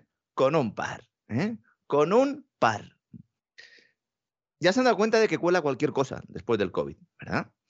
Hay buena parte de la población que se está tragando esto. Y lo sé porque hay gente eh, que mm, tendría que estar medianamente informada y evidentemente por lo visto no lo está y se está poniendo en contacto conmigo para que se explique hasta qué punto esto es cierto. No, pues esto es completamente falso. Váyanse ustedes a cualquier cifra, a cualquier indicador de IPC. Eh, ya no digo de la semana de antes de la guerra, de hace dos meses y verán lo que estaba sucediendo.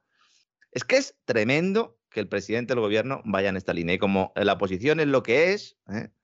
no es oposición ni es nada, pues encima no han sido capaces de tumbar un discurso que es completamente falaz. ¿eh? Así que supongo que la cara del presidente del gobierno, cuando ya deje de ser presidente o cuando ya pase a, a mejor vida, pues supongo que la analizarán porque es imposible tenerla más dura. En estos momentos, en España están cerrando las empresas, las industrias. Parón industrial. Las empresas que necesitan cantidades ingentes de energía, especialmente para desarrollar su actividad, ¿no? ¿Por qué? No pueden asumir los costes. No pueden asumir los costes ¿eh? de una crisis energética que venía ya mucho tiempo gestándose y que ahora se agudiza. El gas ruso, vuelvo a decirlo hoy, 9 de marzo, lo vamos a tener que decir todos los días, eh, porque es que la gente no se, da, no se da cuenta. El gas ruso sigue fluyendo con normalidad a Europa. Es más, está en niveles récord ahora mismo de oferta de gas. Entonces, ¿por qué sube el gas? Pues sube porque los mismos fondos, especialmente los fondos de inversión esos que dicen que Rusia es muy mala y que no quieren invertir en Rusia, están comprando ese gas y lo están revendiendo a precio de platino, como me decía un broker eh, hace un par de días, ¿no? A través de Twitter y confirmaban pues una información que ya veníamos manejando. Se está impulsando al alza los precios. ¿Por qué? Pues fundamentalmente porque estamos en un terreno especulador máximo y todo el mundo espera que en algún momento Rusia cierre el grifo. O mejor dicho, que lo cerremos nosotros, porque ahora la vía es cerrarla nosotros. ¿eh? Ahora vamos a entrar un poco a explicar esto, pero de entrada quiero eh, que la gente eh, tenga un dato para que se sitúe bien donde estamos. Datos del Banco de España, es decir, no son datos hechos por Lorenzo Ramírez ahí en una tarde con un, con un cuaderno DINA 4. Dato del Banco de España. En la subida del precio del diésel, estamos eh, viendo en, las gasolinas españolas. Bueno, es que es tremendo la, espectacular subida. Estamos ya en 1,8, 1,9. Bien. El 20% de la subida es responsabilidad de los derechos de emisión del CO2. Coste burocrático, 100%, lo que hemos denominado aquí la soga verde y que Europa se niega a quitar. ¿No quieren ustedes una estrategia? Pues quiten esos, eh, el, que haya que pagar por emitir CO2. Insisto, aunque sea de forma temporal, ¿Esto por qué no se hace? Entre otras cosas porque esos fondos que han estado comprando el gas también han comprado el CO2. Y en buena medida, pues son los que toman las decisiones entre bambalinas. Otro 30% es responsabilidad directa del aumento de la base imponible, es decir, de los impuestos y costes burocráticos también. Y solo un 50% es responsabilidad del incremento del precio del combustible que se está produciendo bueno, o se lleva produciendo en los últimos días, especialmente tras la intervención militar rusa, como hemos explicado aquí. Ahora mismo las empresas no pueden asumir el coste energético. Y esto, lejos de solucionarse, tiene muchos visos de empeorar, sobre todo después de que Estados Unidos haya decidido seguir presionando al alza los precios del gas y del petróleo, prohibiendo las importaciones rusas. Algo que al país norteamericano pues, le puede hacer un daño relativo, pero que condena a Europa a una recesión histórica.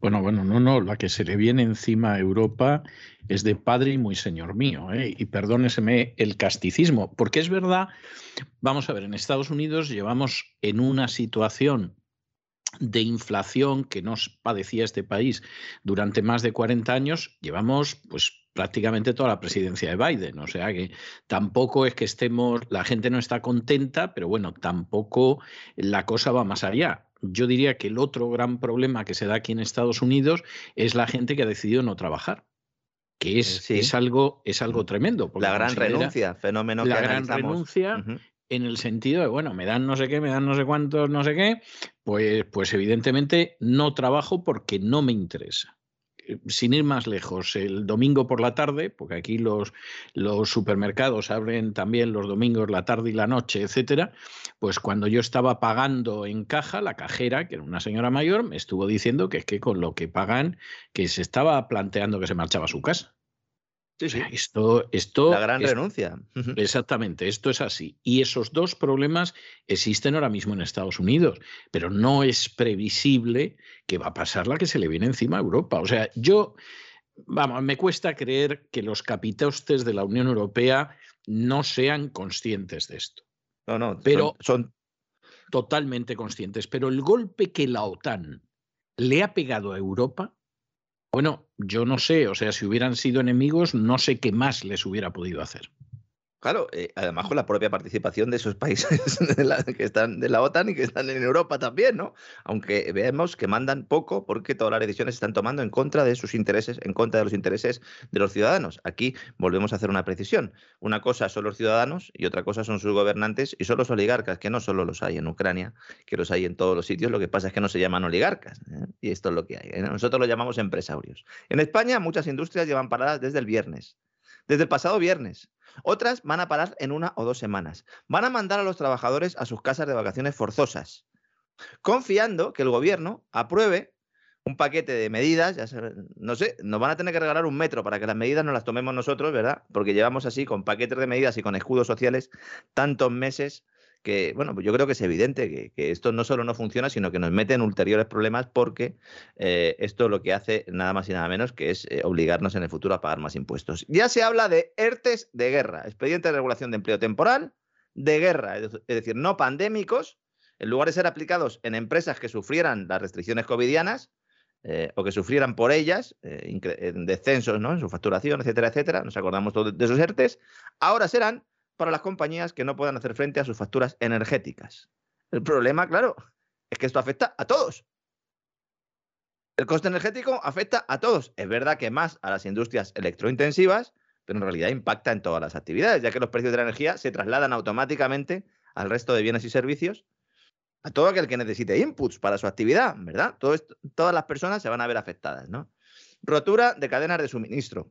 El próximo 14 huelga de transportistas en Madrid bueno, en Madrid y en toda España, ¿no? La convocatoria es nacional, huelga de transportistas. Si los camioneros no traen los productos, cuidado, ¿eh? Ya está la gente volviéndose loca, estamos ya volviendo a asistir a lo sucedido en los tiempos de pandemia, todo el mundo acudiendo al supermercado como locos a comprar, temiendo que haya desabastecimiento. No es que vaya a haber desabastecimiento, es que los precios van a ser prohibitivos, lo están siendo ya, ¿no? Y lo peor, lo peor de todo es que no es un tema coyuntural, derivado de la guerra, como dice Sánchez, sino de la consecuencia de una política energética que lo ha basado todo a unas fuentes renovables que de momento no garantizan la seguridad de suministro, porque está todavía en pañales la tecnología de almacenamiento. Hacen falta hidrocarburos. Lo venimos diciendo aquí desde hace meses, que nos hacen falta hidrocarburos, que Europa no los tiene. ¿Mm? Y aunque algunos países estén en una buena situación en este aspecto, como Francia, por ejemplo, cuya apuesta nuclear le permite ver los toros desde la barrera, pues otros no. Ojo con Francia, que todo esto le está beneficiando a Francia, porque sus empresas ganan competitividad por tener unos precios de la electricidad mucho más bajos, por la potencia nuclear. A Francia le ha cogido esto bastante bien. Sí, Francia eh, parece que va a capear, a pesar de lo que dice BlackRock, de que es una de las naciones que puede quebrar. Y es verdad, tiene una deuda salvaje, pero está en una situación mucho mejor que la de España. Las finanzas públicas eh, francesas son, eh, son bastante lamentables, es decir, son muy similares a las de los países del sur, nada que ver con las alemanas, pero claro, todo esto puede cambiar, sobre todo si Alemania o si se inicia esa ola de nacionalizaciones. En Francia se va a empezar a nacionalizar empresas. Eh, ya lo ha comentado Macron, también hay que tener en cuenta que es que ellos están a las puertas de unas elecciones y en Alemania no nos extrañaría que también fuera así, porque es que ahora se va a sacar todo el paquete otra vez covidiano y se va a volver a poner encima de la mesa y se acaba con el poco mercado que había, llegan nacionalizaciones, llegan eh, políticas. Fíjese, es una paradoja porque se nacionalizan empresas, lo cual a alguno le puede hacer pensar que en realidad es un acto de soberanía, de soberanía nacional, pero no, se nacionalizan empresas para que, para que fagociten a las empresas del resto de Europa y que se conviertan en una especie de campeones nacionales de una eh, eh, nueva región o de una nueva unión política de esos Estados Unidos de Europa. Es decir, va en contra ¿no? de esa soberanía nacional. Alemania intenta tapar sus vergüenzas de haber obedecido a papá OTAN y no haber abierto la llave del gasoducto Nord Stream 2, que fue uno de los elementos que no nos olvidemos precipitó los acontecimientos hace ya casi dos semanas. Vamos a ver si tenemos claro ¿eh? los culpables de todo esto. Ahora el gobierno germano teme que se apruebe un embargo al gas, al petróleo e incluso al carbón ruso, como ha sucedido en Estados Unidos, pero en Europa, lo que hundiría a los hogares e industrias alemanas. Incluso la ministra de Asuntos Exteriores ha planteado la posibilidad de que haya que revertir las sanciones económicas a Rusia si en unas semanas las familias alemanas se quedan sin electricidad y sin poder poner la calefacción. Esto es un escenario de guerra económica. ¿eh? Todo el mundo se está fijando. Yo casi diría que un escenario de guerra a secas. Sí. esa, esa es la realidad. ¿eh? Sí, porque solo vemos los misiles, ¿no? Pero los otros mm, misiles económicos no los vemos, ¿no? Ha dicho, estamos dispuestos a pagar un precio económico muy, muy elevado, pero si mañana en Alemania o en Europa las luces se apagan, eso no va a detener a los tanques. Esa es la posición del Ministerio de Asuntos Exteriores, ministra, en este caso, de Asuntos Exteriores, del nuevo gobierno alemán. La presión para cerrar el grifo de la energía rusa crece, pero no en Rusia, sino en Europa. Es Europa la que quiere cerrar el grifo después de que Joe Biden haya anunciado, lo que comentábamos antes, esa prohibición inmediata de importar energía rusa por parte de Estados Unidos, indicando, esto es lo más preocupante, que su gobierno está trabajando con la Unión Europea para que los 27 puedan tomar o puedan adoptar el mismo paso. Queremos que nuestros aliados europeos se independicen de la energía rusa, ha dicho Joe. Sí, bueno, eso está muy bien decirlo, luego está por ver cómo lo hacemos y sobre todo si pretende minimizar el impacto sobrecogedor que eso va a tener sobre la economía europea, porque no pretenderá que Maduro también se dedique a suplir a Europa, ¿no? Que por cierto, no, no he tanteado el estado de la calle por aquí, pero me da la sensación de que los exiliados venezolanos contentos no están, ¿eh? Era la portada de, un diario español. No sé si hoy o ayer, la verdad. Ya estoy un poco de fechas, eh, un poco, un poco loco. Eh, lo ponía en su portada, ¿no? Lo de Venezuela. Y alguno ha dicho, pues si esto lo, contaron ustedes hace tres o cuatro días, si es que es evidente. Si efectivamente, es sí, sí, sí. pero insisto, que no es que seamos muy listos, que es que los periodistas están otra cosa en España, no son periodistas, son otra cosa, ¿no? Efectivamente. La prohibición, la prohibición de, de Biden no solo afecta al petróleo, sino al gas natural licuado también y al carbón. El gas y el petróleo de Rusia, de Rusia se habían librado hasta ahora de las sanciones impuestas por Estados Unidos, la Unión Europea y más países, efectivamente, precisamente por la preocupación que este impacto pues, eh, tendría. ¿no? Según datos de la Administración de Información de Energía de, de Estados Unidos, el petróleo ruso representó solo el 3% de todos los envíos de crudo que llegaron al país norteamericano en 2021. Es decir, Dependencia no tiene ninguna. Sin embargo, en Europa, en Europa ya es otra cosa, sobre todo en materia de gas. 40% del gas europeo viene de Rusia. Hay países que sin el gas ruso directamente fallecen. República totalmente, pero República no solo República Checa, por ejemplo, sí, Moldavia. Macedonia del Norte, Letonia, Letonia que parece que son ahora muy amiguetes, ¿no? Sí. Bosnia también. Cualquier país, en cuanto se cerrara el grifo, eh, eh, pues no sé, eh, Walking Dead. Bueno, pues estos países ahora disfrutarán de haber entrado en la OTAN. Porque claro, todos estos países entraron en la OTAN porque entráis por la OTAN con vaselina y os dejamos entrar en la Unión Europea. Y entonces el razonamiento Ponemos unas bases, unas bases exactamente, ponemos unos laboratorios, unas bases, unos laboratorios. Algunos se dado cuenta también de que había laboratorios. de que había laboratorios, lo han descubierto en las últimas horas. Aquí ha sido muy divertido porque no paraban de decir que eso de los laboratorios de armamento biológico en Ucrania eran fake news, eran fake news. Y sale Victoria Nolan, que es más fea que el pecado, es más mala que un pincho, pero es más tonta que echada en cargo y cuando le pregunta a Marco Rubio, que es un sujeto que vino del Partido Demócrata, pero no hizo carrera en los demócratas, porque va a hacer carrera en los demócratas en el sur de la Florida con los cubanos es complicado, y decidió pasarse a los republicanos. ¿eh? Y si hubiera habido el partido cubano o el partido Trillo que sé, se hubiera pasado porque es un oportunista y un ignorante. O sea, en política es lamentable que este sujeto sea senador. Es más, nadie pensaba que lo iban a reelegir como senador y lo reeligieron.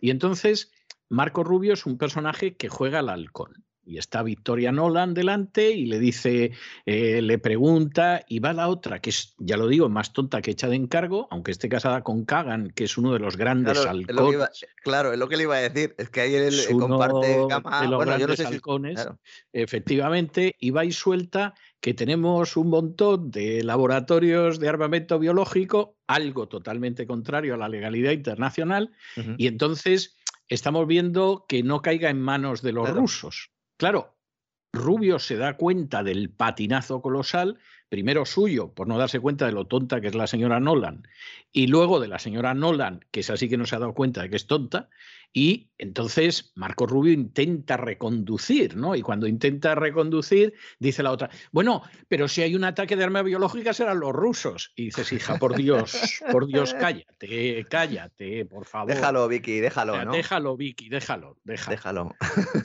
Robert entonces, Robert ahora, lo que era ¿eh? falso, resulta que la propia Victoria Nolan te lo ha dicho. Victoria Nolan, que es la de que le den FAC eh, UA, sí, el FAC eh, European Union. Eso es. Lo traducimos, aunque sea una grosería para los que, no sepan en inglés. Es a la Unión Europea que la jodan. Esa es la traducción literal. Es, es, grosero, es feo, pero, pero para que se hagan ustedes cuenta de lo que es la señora Nolan.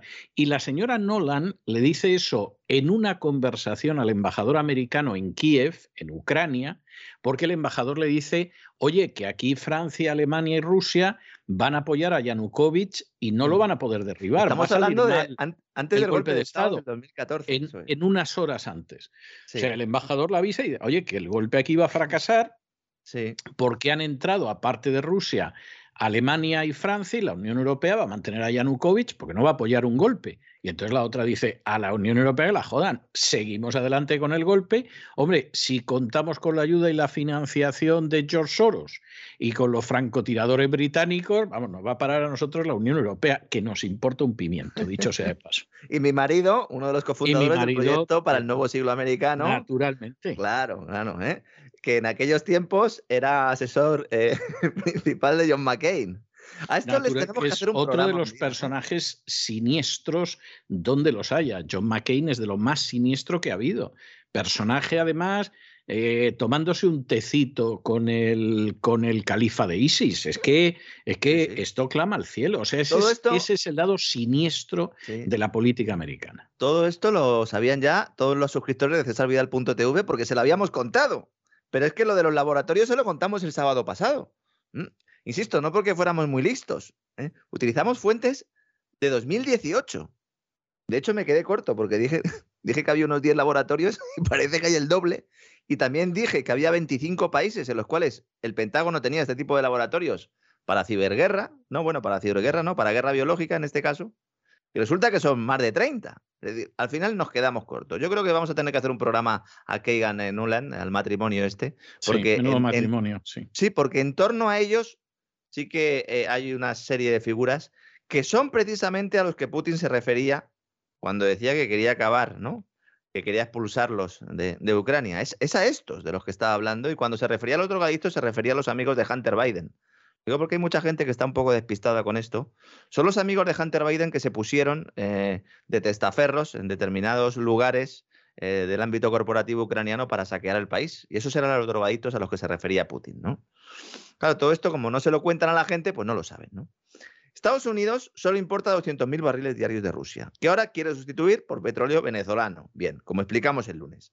Es decir, que estaría cubierto. El problema es que si en Europa se decreta el embargo de los hidrocarburos rusos, pues los precios internacionales se dispararán y afectaría también a las familias y empresas de Estados Unidos. Así que cuidado, cuidado. Mientras algunos se forran, como los políticos que tomaron posiciones en el capital de empresas petroleras y gasistas semanas antes de la intervención militar de Rusia y que se han forrado. Pero Habrá que ver si la, presidenta ¿no? del Congreso de Estados Unidos, Nancy Pelosi, ha comprado acciones, porque está eh, bueno, eh, con Pelosi pasa como con Biden. que Mm. tiene algún hijo muy bien colocado por ahí. Lo que pasa y- que y un como está en marido un y un marido que mejor no hablar. Lo que pasa que como está en un escalón más abajo de Biden, pues es verdad que Biden actúa un poco de apagafuegos, ¿eh? pero la Pelosi es ojo que la vista engaña, ¿eh? Y el marido un Claro. inversor profesional, un inversor que además suele tener buen ojo para invertir antes de que se produzcan acontecimientos internacionales, como la pandemia, por ejemplo. Por ejemplo, sí, claro, es que esta gente eh, seguramente tiene una bola de... Yo creo que hay dos posibilidades. ¿eh? Una es que tiene una bola de cristal, Sí. entonces ve las cosas antes de que se produzcan, y pues aquí compro, aquí vendo, en fin, lo que sea. Y otra posibilidad es que cuenta con una información totalmente privilegiada que no tienen el resto de los mortales. Y claro, ya saben cuándo va a haber una pandemia, ya saben cuándo va a haber una guerra, ya saben no sé qué. Y claro, evidentemente eso lo aprovechan de una manera maravillosa. Yo soy más partidario de la opción telefónica. Es decir, Ah, ¿usted cree? Sí, que en un momento dado, pues suena el teléfono, lo coge, bueno, iba a decir Nancy, yo creo que Nancy no cogerá el teléfono, ¿eh? lo cogerá algún subalterno y le dirán, oye, dile a Nancy que ya. Y entonces ella pues ya compra las acciones. Hombre, ese es el mecanismo que sabemos, probado además, que utilizó Borrell, el mismo Borrell, el mismo Borrell que nos dice que apaguemos la calefacción para ayudar a Ucrania. Sí. El mismo Borrell, este es el método que utilizó para usar información privilegiada de Abengoa y así pues conseguir evitar, evitar el golpe en las acciones de la, de la suspensión de pagos de la empresa, porque le llamó el propio presidente, que luego acabó de número dos de la actual ministra de Transición Ecológica, Teresa Rivera. Maravilloso. estupendo. Todo queda en casa. Vamos a ver, yo estoy convencido, me da mucho pesar, porque claro, el panorama que se ve por delante es, es un panorama muy negro, muy negro. Pero a mí me parece que hay una colusión tan escandalosa entre un sector de la política. No me atrevería a decir todo porque hay países donde me consta que todavía hay un sector de la política que no se ha podrido del todo, pero hay otros donde, vamos, está podrido por definición desde el inicio. Pero se está dando una colusión tan escandalosa entre los intereses bien poco legítimos de un político, pues si fuera un particular es otro cantar, pero de un político, con los intereses de determinados lobbies poderosísimos, que eso está pudriendo los sistemas democráticos, donde hay una democracia, y en otros sitios ha pudrido de tal manera los cimientos que no se puede construir una democracia, como es el caso de Ucrania, por ejemplo. ¿Eh? Pero en otros países donde existe históricamente una democracia, y además una democracia con sistemas de control, eso lo han ido pervirtiendo de una manera criminal. Y en el caso de Estados Unidos, los últimos 30 años han sido un escándalo.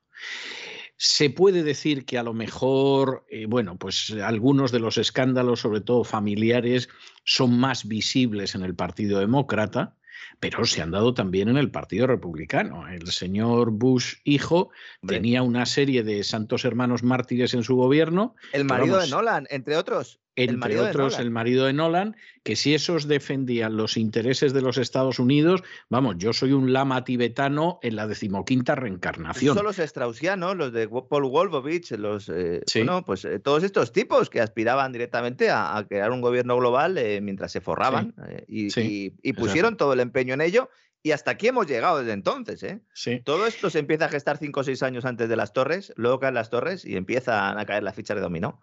En un documento, en un documento verdaderamente maravilloso, que es el documento eh, que es el del nuevo siglo Sí, el americano. proyecto para el nuevo siglo sig- americano. Exactamente, donde ellos dicen que, hombre, los americanos meterse en estas guerras no están por la labor y necesitamos, necesitaríamos un Pearl Harbor que impulse a la opinión pública americana esto. Oiga, y viene el 11 de septiembre y ya tienen su Pearl Harbor. Robert Kagan, uno de los cofundadores del proyecto para el nuevo siglo americano. Sí. Y por cierto, por cierto, que en el año 2006 ese proyecto lo disuelven Mm. y lo disuelven porque llegan a la conclusión de que a lo mejor no sale bien del todo. Sí, bueno, no saldrá todo lo bien que hubierais soñado, pero ya habéis invadido Afganistán, ya habéis invadido Irak, etcétera, etcétera, ¿no? Se ha bombardeado Yugoslavia, o sea, una maravilla, ¿no? La Pax americana, querían. ¿eh?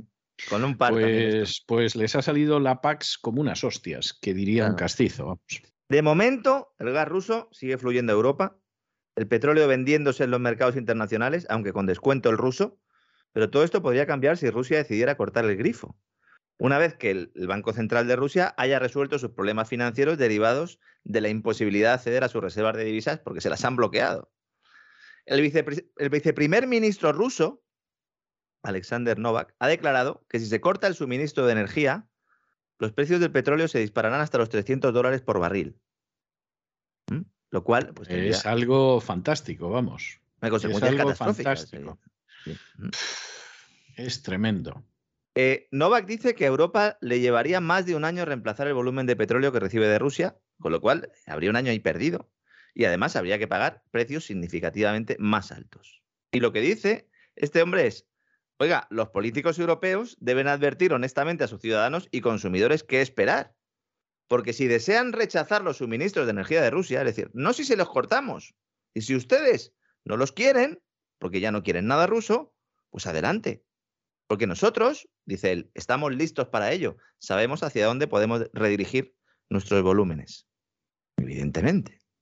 Para eso se van a acelerar las obras del gasoducto, del nuevo gasoducto a China, el Power of Siberia 2, etcétera, etcétera. Eso sí, luego dice. Yo, yo, lo que quisiera ver es cuánta gente se dedicaría a hacer el cimbel en misa y en el colegio y en otros sitios si de pronto los políticos tuvieran la honradez de la que carecen y les dijeran: miren ustedes, el enfrentarnos con Rusia en un conflicto que ni nos va ni nos viene, el sancionar a Rusia, se piense lo que se piense, nos va a costar esto. Ustedes están por la labor ¿eh? O sea, consideran que merece la pena eh, que se cierren las empresas, que la gente se vaya a la calle, que pasen ustedes un frío de mil demonios y todo lo demás. ¿Están de acuerdo? Pues ala, adelante con los faroles. Pedro, no te pares en Letonia, pásate también por Lituania y por Estonia y has hecho el círculo completo de las repúblicas del Báltico. Y échame la culpa a Putin y tal, a ver cuánto la culpa a Putin y ya está que no están ustedes por la labor, porque de pronto han dicho, pero oiga, si nosotros lo que tenemos que defender es Ceuta, Melilla y las Canarias, que ahí no nos ayuda ni la OTAN, ni, ni vamos, ni el Chapulín Colorado y no nos ayuda nadie. Y eso es lo que tenemos que defender y el gobierno no lo está haciendo y a los ucranianos, pues bueno, porque se las apañen como quieran, que eso a nosotros ni nos va ni nos viene. Bueno, pues evidentemente las consecuencias serían distintas. Pero en estos momentos España se está comportando como un auténtico protectorado. Ya es solo un protectorado de la agenda globalista. O sea, no nos vamos a engañar, no es una nación soberana, es una colonia, es un protectorado de la agenda globalista y hace lo que le diga pues el tío Soros y, y punto final y San se acabó. Bueno, pues eso, lejos de producir beneficios, se los produce a Pedro Sánchez y a otros que están en la misma historia y que aspiran a. Pero para las poblaciones de cualquier país, desde Ucrania hasta la Patagonia, esa es la peor desgracia que puede caer sobre ellos. Y los gobernantes españoles pues han decidido que sí y han decidido ir en esa posición hasta tal punto que hace unas horas Telecinco, yo no sé si el reportero se daba cuenta de lo que decía, informaba de cómo el gobierno español está entregando armas y entrenando a los ucranianos y decía del batallón Azov. O sea, la unidad militar específicamente nazi del ejército ucraniano es la que está entrenando y armando el gobierno español. Bueno, pues, habrán encontrado los pasillos con la gente de Blackwater, porque son, los los ex, ex de Blackwater quienes están entrenando al batallón Azov. Pues no vaya usted a saber, a lo mejor les dejan verlo, o a lo mejor el pobre corresponsal español no acaba de entender mucho y lo único que le sonaba era el batallón Azov y ha dicho, están con el batallón Azov. Y vaya usted a saber, no lo sé. Pero ya que Telecinco te cuente esto, que no es precisamente la oposición ni mucho menos, ya indica el grado de vileza a que se está descendiendo. E insisto, el problema al final no es la vileza de los políticos, que esa la vemos todos los días es el coste que esto tiene para el pueblo español o el pueblo italiano, no le digo ya el pueblo húngaro o el pueblo moldavo, que esos si ahora mismo pudieran salirse de la OTAN, se salían. Eh, pues seguramente, seguramente.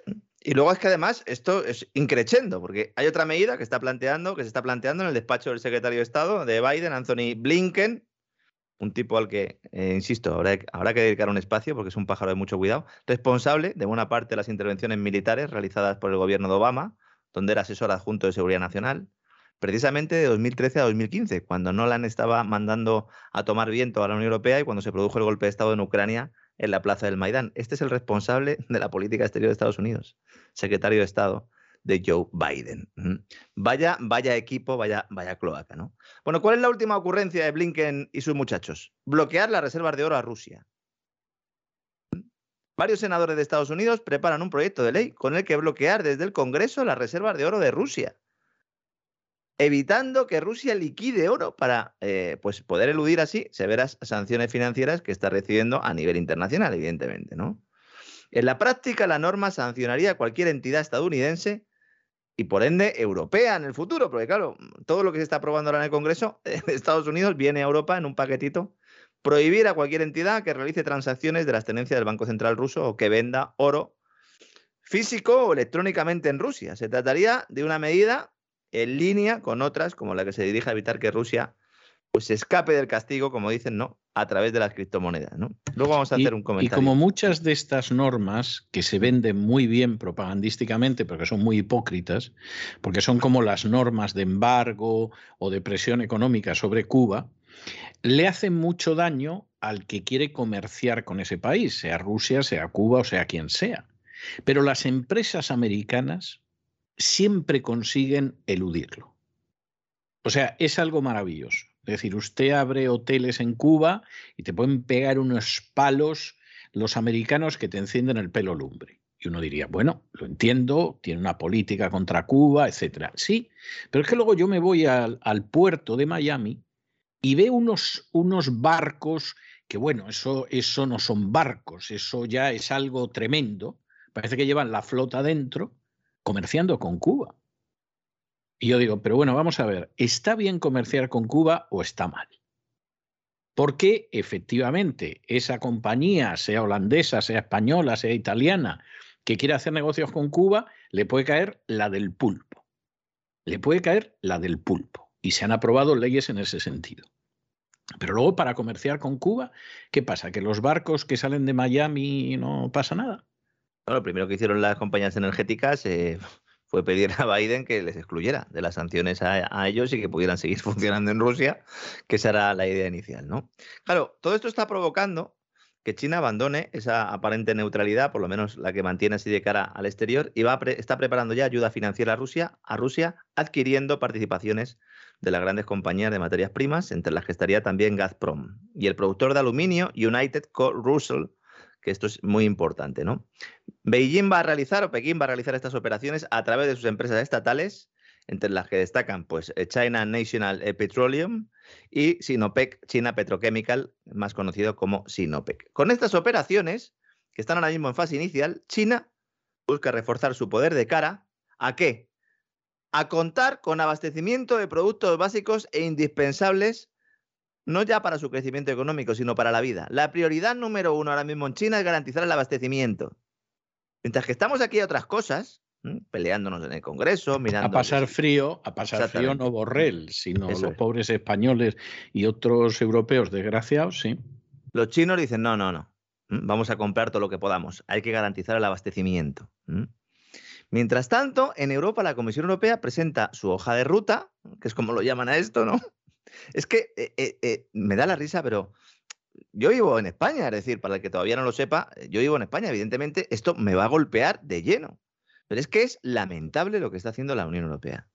Cuando todo el mundo está buscándose sus habichuelas, estos presentan una hoja de ruta, una propuesta para reducir dos tercios las importaciones de gas ruso anualmente y lograr el objetivo de cortar la dependencia del mercado comunitario de los combustibles fósiles rusos, adivinen qué año. 2030. Ah, pues muy bien, muy bien, sí, 2030, qué casualidad, ¿no? Claro, qué casualidad. Qué casualidad, qué casualidad. Alguno dirá, pero eh, en, el año 2030 no es donde llegamos a conseguir haber eliminado el, CO2 y tal, o, o la generación de energía con CO2. Claro, es que lo quieren hacer a la vez como parte de la misma hoja de ruta. Mientras los chinos, los americanos y los rusos tienen toda la cara en el asador, ahora mismo los europeos se reúnen para elaborar una hoja de ruta. ¿no? Primero nos dicen, no pongan ustedes la calefacción. Lo hemos comentado, no solo Borrell, el vicepresidente ejecutivo de la Comisión Europea, Franz Timmermans, también ¿eh? dice que no pongamos la calefacción y vaticina un próximo invierno duro. Un próximo invierno duro. Estamos a marzo, es decir, el próximo invierno va a ser muy duro porque pretende esta gentuza, porque no se le puede denominar de otra manera, ¿eh? que dejemos de consumir los hidrocarburos de Putin. Y, por lo tanto, insisto, todos los precios se disparan. Desde luego, pobre Europa, tiene que estar Soros frotándose las manos hasta sacar fuego. ¿eh? Pobre Europa. La han podrido todo lo que han podido en términos morales. Se han ido avanzando legislaciones para pudrir totalmente la familia, la enseñanza, la justicia, etcétera. Y después de eso la debilitamos, la arruinamos, la destruimos con oleadas incesantes de inmigración que viene de Oriente Medio y viene de África, y sobre las ruinas de Europa la endeudamos de por vida, como lleva reclamando Soros desde hace ya bastantes años. O sea, Europa, vamos a ver, como no se produzca un cambio muy radical y además con mucha rapidez, Europa está condenada. ¿Te recuerdas está la condenada además por la gente de la agenda globalista. ¿Te recuerdas la revista Time cuando eh, dedicaron la portada al gran reseteo, al gran reinicio de Great Reset? Había un puzzle del globo terráqueo y la, pieza que se sacaba era España, estaba en Europa. Mm. Evidentemente. No, no, si la cosa. Nos dice la Comisión Europea. Me parece que no hay más vuelta de hoja, ¿no? Dice, no, es que para poder afrontar con garantías los meses más fríos de 2023 y 2024, dice la Comisión Europea, estamos en 2022. Dicen, ya estamos trabajando para no depender del país presidido, dirigido por Vladimir Putin, y lo vamos a hacer a través de gases de procedencia renovable como el hidrógeno verde, el biometano y la instalación de millones de plantas fotovoltaicas. Calentología en vena. La Unión Europea quiere obtener hasta 50.000 millones de metros cúbicos al año de nuevas fuentes de gas licuado. ¿Sabe quién vende esto del gas licuado del petróleo? Estados Unidos claro, pero si, si aquí la reducción de... Vamos a ver, la Unión Europea en su conjunto, no en separado ni mucho menos, pero en su conjunto, en masa, tiene un Producto Interior Bruto superior al de Estados Unidos. Eh, si encima nos pudiéramos quitar de encima a todas las naciones del este de Europa, que salvo Hungría y Chequia nunca debieron entrar, empezando por Polonia, la situación sería más robusta y más sólida. Bueno, no se hizo porque, claro, había que extender los misiles hacia Moscú y entonces pues fue entrando toda esta gente. Con esta gente incluida, Europa tiene un Producto Interior Bruto que es superior al de Estados Unidos. Tiene una serie de conquistas sociales que seguramente en Rumanía pues brillarán por su ausencia o en Macedonia del Norte, pero que en el resto de Europa sí se han dado, que son superiores también a las de Estados Unidos en general. Luego podrá haber algún estado donde la cobertura sea mejor que en Europa, etcétera, etcétera. Pero en general, en general, de promedio, es muy superior. Es decir, Estados Unidos, por ejemplo, en términos sanitarios, a Francia no le llega ni a la altura del tobillo, por ejemplo. Bueno, todo esto va a desaparecer.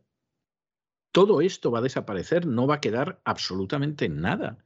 Y no va a quedar porque Europa hace mucho tiempo que entregó su soberanía a la NATO que en un momento determinado pudo parecer justificado, pero eso desde 1991 perdió totalmente su justificación. Y cuando ya Europa no solo se ha colocado la soga al cuello, sino que le ha pegado una patada a la banqueta, es cuando Europa mayoritariamente decidió entregarse a la agenda globalista.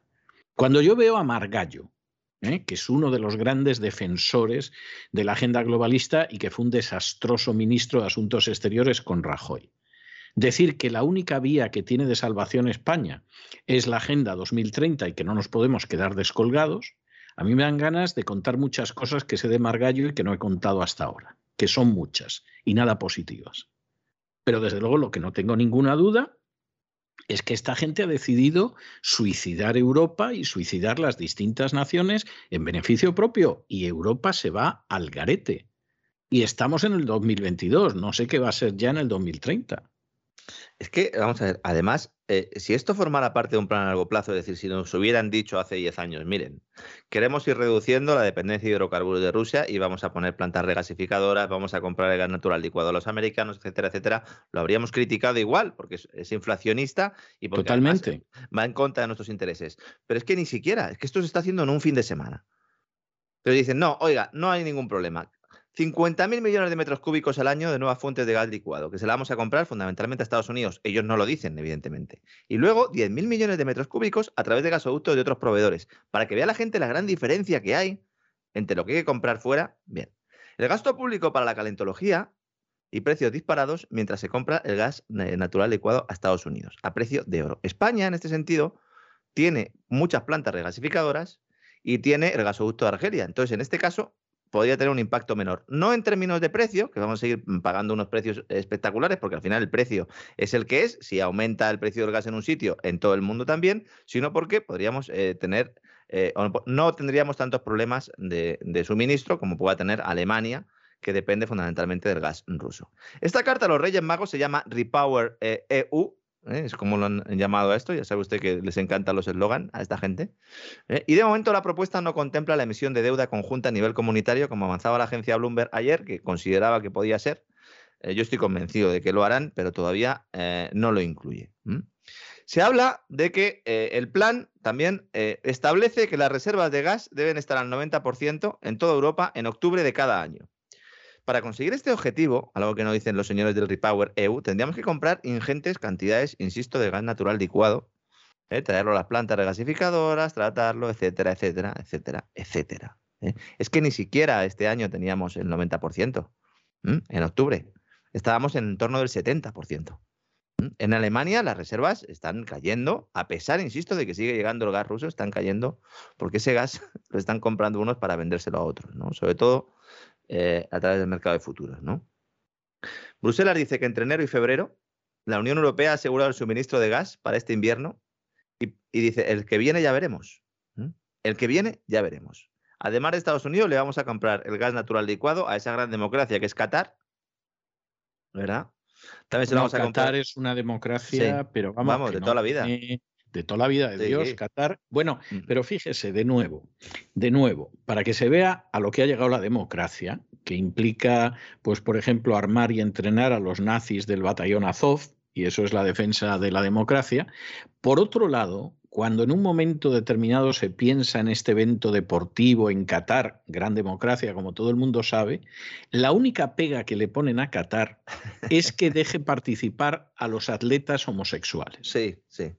Es decir, al final la democracia se rige sobre la base de que uno pase por las orcas caudinas de la Agenda 2030 y de la ideología de género. Entonces, ¿deja usted que participen homosexuales? Sí, pues va a Qatar, demócrata, demócrata, de toda la vida. De toda la vida, de toda la vida. También se va a comprar a Egipto y también en el este de África.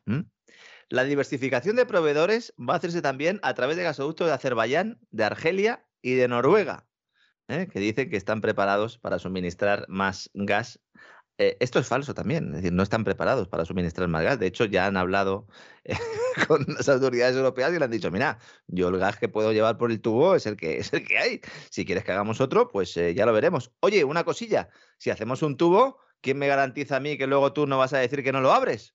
Como has hecho con los rusos, ¿eh? porque los de Argelia, democracia, democracia en Argelia tampoco, tampoco sé si hay. No, no, no, ¿Mm? ninguna. Y además tengo que decirle que en los últimos tiempos están persiguiendo a los cristianos a base de bien. Pero, pero es que usted sabe que a los cristianos se les puede perseguir a base de bien. Lo que no se puede hacer es no tener una ley favoreciendo a los trans. ¿eh? Pero que usted queme iglesias, torture a cristianos o los mate o tal, eso no tiene nada que ver con las libertades y con la democracia. Mm. Claro, estamos llegando a un espantajo que, bueno, si te pilla en un momento así no muy duro, lo mismo te ríes, pero te pilla en un mal momento y dices, bueno, es que ya va a ser difícil que superemos las cotas de hipocresía que estamos sufriendo. Bueno, eh, eh, yo creo que las vamos a superar porque es que cada día las superamos. El, vicepresidente ejecutivo de la Comisión Europea, Franz Timmermans, el que dice lo de la calefacción, como, como Warren, ¿no? que la paguemos para, para fastidiar a Rusia de alguna manera. Dice, las energías renovables son una fuente barata, limpia e inagotable de energía y en lugar de financiar la industria de los combustibles fósiles en otros lugares, vamos a crear empleo aquí. La guerra de Putin en Ucrania demuestra la urgencia de acelerar nuestra transición ecológica. Claro, como está funcionando también, ¿verdad, señor Timmermans? Aprietan el acelerador, es decir, en lugar de asumir ningún tipo de historia, decir, ahí va, vamos a intentar quemar carbón, vamos a intentar conseguir energía barata, no. Vamos, la energía cara, más cara aún. ¿Y esto quién lo va a pagar? Lo van a pagar los europeos. ¿eh? Espectacular. Claro, luego sale Calviño en televisión española, Nadia Calviño, como decía usted en sus redes sociales, me, me ha gustado mucho el comentario que hizo. A ver si a ver con lenguaje inclusivo, al final Nadia Calviño acaba siendo Nadie Calviño, ¿no? Pero es que además tiene un nombre ruso. O sea, Nadia, que es como se pronuncia en ruso, Nadia en español, es el diminutivo de Nayesda. O sea, es que, es que es un nombre más ruso. O sea, pues la, que la sancionen también, que la sancionen. Pues la van a tener que sancionar, claro. Hombre, si no sancionaron al padre por todas las fechorías que, que, cometió, porque de casta le viene al galgo. Sale en televisión española y nos dice Calviño, vienen tiempos difíciles. Ah, no fastidies, eh, Calviño. Dice, vamos, eso sí, vamos a reorientar los fondos europeos ante el nuevo escenario de guerra, porque hay una ralentización de la recuperación. Esto también me encanta. Ralentización de la recuperación y claro, lo que tenemos ahora es que ir a tope con lo digital y tal y con las energías verdes. De verdad, de verdad. Saqueo verde, resiliente e inclusivo, multiplicado eh, a la enésima potencia. Ahora también anti-Putin, claro. ¿Mm? El gobierno español ha logrado que la Comisión Europea autorice la intervención en el mercado mayorista de electricidad. No sabemos lo que van a hacer. No sabemos lo que van a hacer. En los próximos días eh, tendremos detalles una vez que eh, pues se ponga el huevo la señora Teresa Rivera, ministra de Transición Ecológica, Energía y Transición Ecológica, eh, que cada vez que ha adoptado algún tipo de reforma en el sistema eléctrico lo que ha provocado es precisamente caos, facturas más elevadas, inseguridad jurídica y todo tipo de problemas. No sabemos si en esta ocasión será distinto. Seguramente le puede ayudar pues con el paquete de medidas su marido, otro marido, el señor Bacigalupo, que sigue siendo consejero de la Comisión Nacional de los Mercados y la Competencia en el área de energía, organismo encargado de fiscalizar la labor gubernamental de la ministra. a lo mejor duerme en el sofá y así se garantiza la independencia. Y además no es un jovenzuelo, ¿eh? O sea, Esta, esta es otra historia. Esta gente no se jubila nunca. O sea, parece que son como Ansón, ¿no? Que, que, que son perpetuos. Van muriendo los jefes de Estado, los, ministros, los actores, las chachas, o sea, y esta gente permanece ahí. O sea, es, es algo. Eh, recuerda. Recuerda aquella película verdaderamente extraordinaria. Yo la he vuelto a ver hace unos días y, me sigue pareciendo una película extraordinaria, aquella película de Costa Gabras que se titulaba Estado de sitio, donde aparecen esos eh, policías torturadores a los que siempre hay algún funcionario de la embajada que entrena y todo lo demás, y en un momento determinado eh, dirigiéndose a ellos les dice, señores, recuerden que los gobiernos pasan, pero la policía permanece. Es decir, aquí los encargados de mantener los intereses de determinadas oligarquías y determinados poderes, esos permanecen mientras los gobiernos van pasando. Y mucha de esta gente, tú de pronto la ves y dices, pero bueno, haya gobernado el PP, haya gobernado el Partido Socialista, haya vuelto a gobernar el PP, haya vuelto a gobernar el Partido Socialista con el apoyo de una purrusalda, siguen siempre en los mismos puestos. Es, verdaderamente tremendo, ¿eh? Es así, es así. Y luego van cambiando, una vez la señora tiene un cargo, luego el marido, luego otra vez es a la vez, eh, como en los tres matrimonios, creo que hemos mencionado en el día de hoy y además eh, con muchos kilómetros de por medio, ¿no? Apunte final para terminar el vuelo de hoy, despegamos de hoy. Revuelo en el mercado de las criptodivisas después de que se haya confirmado algo que decíamos que era un riesgo evidente, que los bitcoins pueden ser expropiados por motivos políticos, siempre que los usuarios, claro, cedan la custodia de sus llaves privadas a los exchanges, a las casas de intercambio que funcionan como bancos cripto. ¿no? Coinbase, una de las plataformas que lideran el sector, de estas que, bueno, que todo el mundo ya conoce, que prácticamente se han convertido en Vox Populi, ¿eh? aparecen en anuncios, eh, están inversores institucionales que apuestan por ellas, han anunciado que han bloqueado más de 25.000 direcciones relacionadas a personas, entidades rusas, que consideran están involucradas en actividades ilícitas, que considera Coinbase. Es decir, aquí ni policía, ni juez, ni nada. Es decir, Coinbase dice, uff, estos tipos. Estos pueden estar involucrados en actividades ilícitas. Bloqueo sus direcciones. Esto es muy peligroso porque llevamos dos años largos contemplando cómo la ley no se respeta. Es decir, da lo mismo lo que diga la Constitución, da lo mismo lo que digan las leyes, etcétera. Nosotros hacemos lo que queremos y ni pasamos por el Parlamento, ni pasamos por los jueces, ni pasamos por ningún sitio. Y, esto es peligrosísimo. Peligrosísimo. se, hace eh, anunciándolo a los cuatro vientos. claro, no, me tapo, no. Dicen, no, no, sí lo hacemos. Publican una entrada en el blog, el, director jurídico de la compañía, el director jurídico además, y dice, esto lo hacemos por nuestro afán de construir un sistema financiero seguro y responsable, porque queremos ser el sitio más confiable para comprar, vender e intercambiar activos digitales. Esto es lo que llevamos mucho tiempo diciendo que iba a pasar. Y este señor, Paul Grewal, el director jurídico de Coinbase, justifica todo esto, las sanciones que hay que poner a Rusia, y dice que Coinbase lanza su propio programa de sanciones globales a varios niveles, entre los cuales está el bloqueo que hemos mencionado, así como la detección de intentos de evasión y anticipación a amenazas, el precrimen también. Llevamos meses diciendo que la expropiación de criptos es posible, que se iba a producir por motivos políticos. Mañana puede ser por, cualquier cosa, por oponerse a la vacunación masiva en una futura pandemia, ¿eh? por tener un programa que se llama el Gran Reseteo, cesavidal.tv, por tener una elevada huella de carbono o por la razón que sea. Coinbase asegura, dice que tiene un programa de análisis de blockchain, de cadena de bloques, para identificar comportamientos de alto riesgo y estudiar amenazas emergentes que permite incluso ubicar cuentas de personas sancionadas fuera de su plataforma. Estos tipos tienen mucho poder. Se han presentado como una alternativa, no lo son. El sistema blockchain es como una especie de notario digital, es, una, es algo que no es ni bueno ni malo, se utiliza y punto. Bitcoin tampoco, pero esta gente, que son los nuevos banqueros del Bitcoin, sí que están del lado, eh, del lado de los malos. Y claro, la mayor parte de la gente que invierte en criptos no tiene su llave privada, solo tiene la llave pública y realmente pues eh, compra eh, sus bitcoins utilizando divisas tradicionales y utilizan este tipo de plataformas que, como estamos diciendo, están empezando a bloquear cuentas de forma discrecional. ¿Mm? Así que cuidado. Además, nos dicen.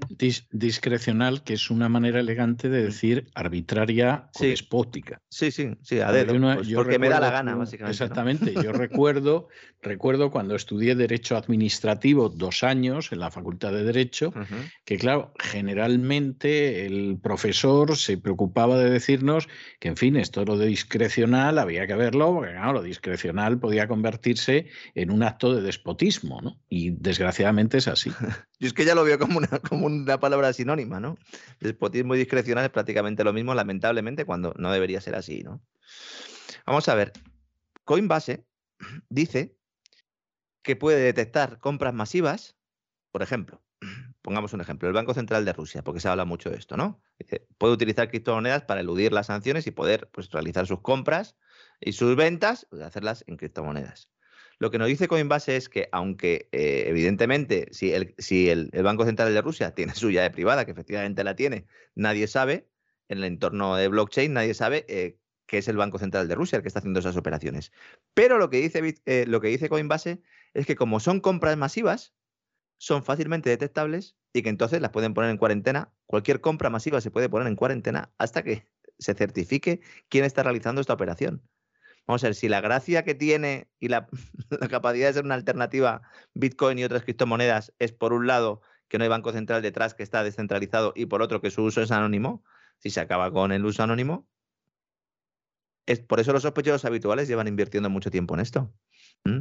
Cuidado, por favor, señores, que hay mucha gente que no tiene ni idea de cómo va esto y que están metiendo dinero en criptos porque es la moda Escucho conversaciones en el gimnasio, eh, por la calle, en la puerta del colegio, que de verdad eh, es que me causan pavor. Porque es que veo que el personal se está jugando, se está jugando su dinero. Mm. Vamos a hablar de esto en próximos días, eh, porque evidentemente la, la batalla no solo financiera, sino monetaria está ahí. Mañana jueves se reúne el Banco Central Europeo a ver qué dicen y cuidado porque el sistema del petrodólar eh, sigue afianzando su destrucción, porque es que Arabia Saudí ya ni siquiera le coge el teléfono al presidente de Estados Unidos. ¿eh? bueno, esta, esta es una de las noticias más inquietantes de las últimas horas y sinceramente no me sorprende que las furcias mediáticas no estén dando la noticia. ¿eh? Porque es una noticia inquietante. O sea, nosotros estamos aguantando desde inicios de los años 70 sobre la base de un dólar que en buena medida es petrodólar. Exactamente. Y eso ha exigido la colaboración estrecha, yo diría que hasta sumisa de Arabia Saudí. Que de pronto mm. Biden llame al rey de Arabia Saudí y el rey de Arabia Saudí se ponga uno y le diga, señor presidente, está reunido, llame otro día. Bueno, en este caso le han dicho directamente que no. Le han dicho, oye, que para hablar de petróleo no, o sea, que me dejes en paz, que yo estoy con Rusia. Sí. La OPEP Plus, la OPEP Plus, el cártel petrolero, está dirigido por Arabia Saudí y Rusia. Sí, sí, sí. Emiratos Árabes Unidos también se ha unido al club y tampoco le coge el teléfono a la Casa Blanca. Da la espalda a la Casa Blanca. El Malik mm. ya jurido.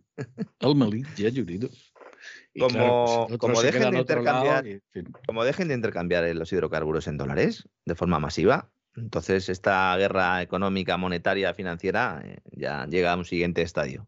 Aquí lo contaremos, don César, porque la verdad es que suceden tantas cosas.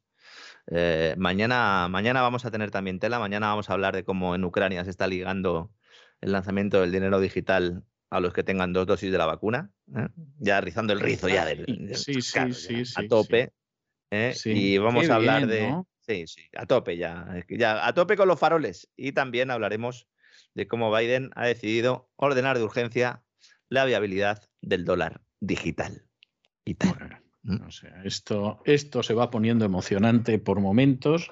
Fíjese que cuando hablaron de que en vez de Agenda 2030 íbamos a tener Agenda 2050, yo pensé, quizá ingenuo de mí, que, realmente estos veían que para el 2030 no llegaban. Y entonces dijeron, vamos a alargarlo un poco más porque para el 2030 no llegamos. Pero es que ahora mismo están pisando el acelerador de tal manera que les va a salir el pie por abajo, como pasaba en los dibujos de los picapiedras. O sea, es que, es que verdaderamente es algo impresionante. Así vamos a acabar. están haciendo, ¿eh? Con coches de esos vamos a acabar, don César. ¿eh? Eléctricos no, con coches como el de los picapiedras. ¿eh? Y con el dinosaurio en la, en la, en la, Sí. Y más de uno se va a ver fuera de casa gritando Vilma. O gritando Ocupas, hijos de Ocupas. Con el dinosaurio en la cantera. Vamos a acabar, don César. Sí. En fin, más vale que nos lo tomemos así porque es así. Bueno, don Lorenzo, muchísimas gracias por su brillantísima intervención, como la de todos los días. Por otro lado, un abrazo muy fuerte. y nos esto es una dupla, don César. Un fuerte abrazo. Hasta mañana. Hasta mañana.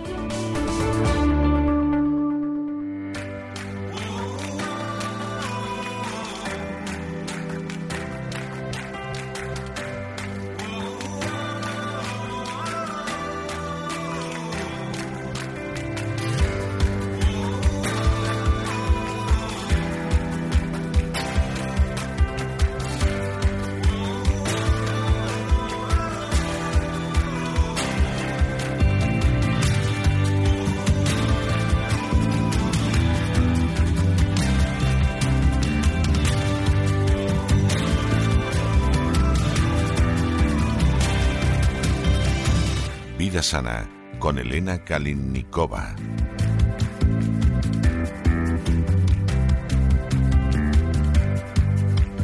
Estamos de regreso y estamos de regreso para entrar en esa parte del programa de todos los miércoles, que es un programa doble y sesión continua dedicado a la salud. Ya saben ustedes que empezamos primero por la salud corporal, por la vida sana, por el naturismo con Elena Kalinikova y después nos adentramos por la psique con doña Pilar Muñoz. Pero de momento empecemos por el cuerpo y Elena ha llegado ya. Muy buenas noches, Elena. ¿Por dónde vamos hoy? Buenas noches, César. Pues el programa de hoy y los consecutivos me gustaría dedicar al colesterol. Quisiera dar las gracias al oyente de nuestro programa, a José Tamayo, por sugerirme la idea de arrojar algo de luz en este tema que siempre resulta ser actual independientemente de la edad. Y sí es curioso, pero muchísimas personas se creen que el colesterol es un mal que solo afecta a las personas mayores, pero no es así. Como sabéis, a mí me gusta investigar más allá de los datos comunes y por supuesto considero como mi tarea principal haceros pensar ofreciendo varias perspectivas para que vosotros mismos tengáis la oportunidad de sacar vuestras propias conclusiones en vez de que sigáis ciegamente a las tendencias o métodos aprobados por la mayoría. Es decir, me gustaría que encontrarais vuestra propia receta mágica y con ello la salud. Y si todo esto fuera tan cierto como lo prometen las tendencias que siempre van cambiando y lo venden, la inmensa mayoría de las personas estarían completamente sanos. Y si no es así, es que algo no es tan como lo venden. Entonces, hoy a modo de introducción me gustaría hablar de la importancia de tener el colesterol bajo control, porque muchos desconocen hasta dónde podría influir en la salud el exceso de colesterol. Y por supuesto, en los siguientes programas nos adentraremos en el tema y veremos cómo podemos reducirla de manera sana, eficaz y mantenerlo dentro de los límites de manera sencilla y constante. Y como me gusta mucho un libro que ya había mencionado hace tiempo de Colin Campbell, El estudio de China, es la mayor investigación dentro del campo de nutrición que jamás se haya hecho en la historia hasta ahora y aunque el libro ha recibido también las críticas, como es normal y sus conclusiones no son concluyentes, pienso que merece la pena conocerlo y tenerlo en consideración. Es un básico en la instantería de cualquier persona interesada en la salud y alimentación. En el libro se exponen las conclusiones de un estudio de nutrición de más de dos décadas, realizado por el doctor Colin Campbell, un científico y nutricionista, y su hijo, el doctor Thomas Campbell, para ver los efectos que tiene la alimentación en la dieta, la pérdida de peso y en la salud a largo plazo. Con este estudio, donde se comprobaba la alimentación de la China rural eh, se comparaba, perdón, la alimentación de China rural con la americana, a principios de los años 80, el bioquímico nutricional Colin Campbell, doctor de la Universidad de Cornell, en colaboración con investigadores de la Universidad de Oxford y la Academia China de Medicina Preventiva, emprendieron uno de los estudios nutricionales más completos jamás llevados a cabo, conocidos como el Proyecto de China. Y para que veáis la importancia de dicho proyecto, también quisiera mencionar brevemente a sus patrocinadores. El Instituto Nacional de Cáncer de los Estados Unidos, que es de los Institutos Nacionales de Salud, junto con el Instituto Estadounidense para la Investigación de Cáncer de Washington, proveyeron los fondos iniciales y el Fondo Imperial para la Investigación de Cáncer en Inglaterra también dio un apoyo significativo para la actividad de la Universidad de Oxford. Sin embargo, la mayoría de apoyo para este estudio vino de la gente de China y su gobierno. Este apoyo fue en especie, lo que resultó eh, con el suministro de más de 800 años de labor profesional y técnica. Y vamos a ver ahora qué es lo que nos revela este libro sobre, sobre el colesterol y este gran estudio. Ya como os había dicho, es un estudio a largo plazo en China que reveló un patrón extremadamente curioso. En algunas regiones de China la incidencia de cáncer fue 100 veces mayor que en otras. Y cuanto más rica es la región, mayor era la prevalencia de cáncer.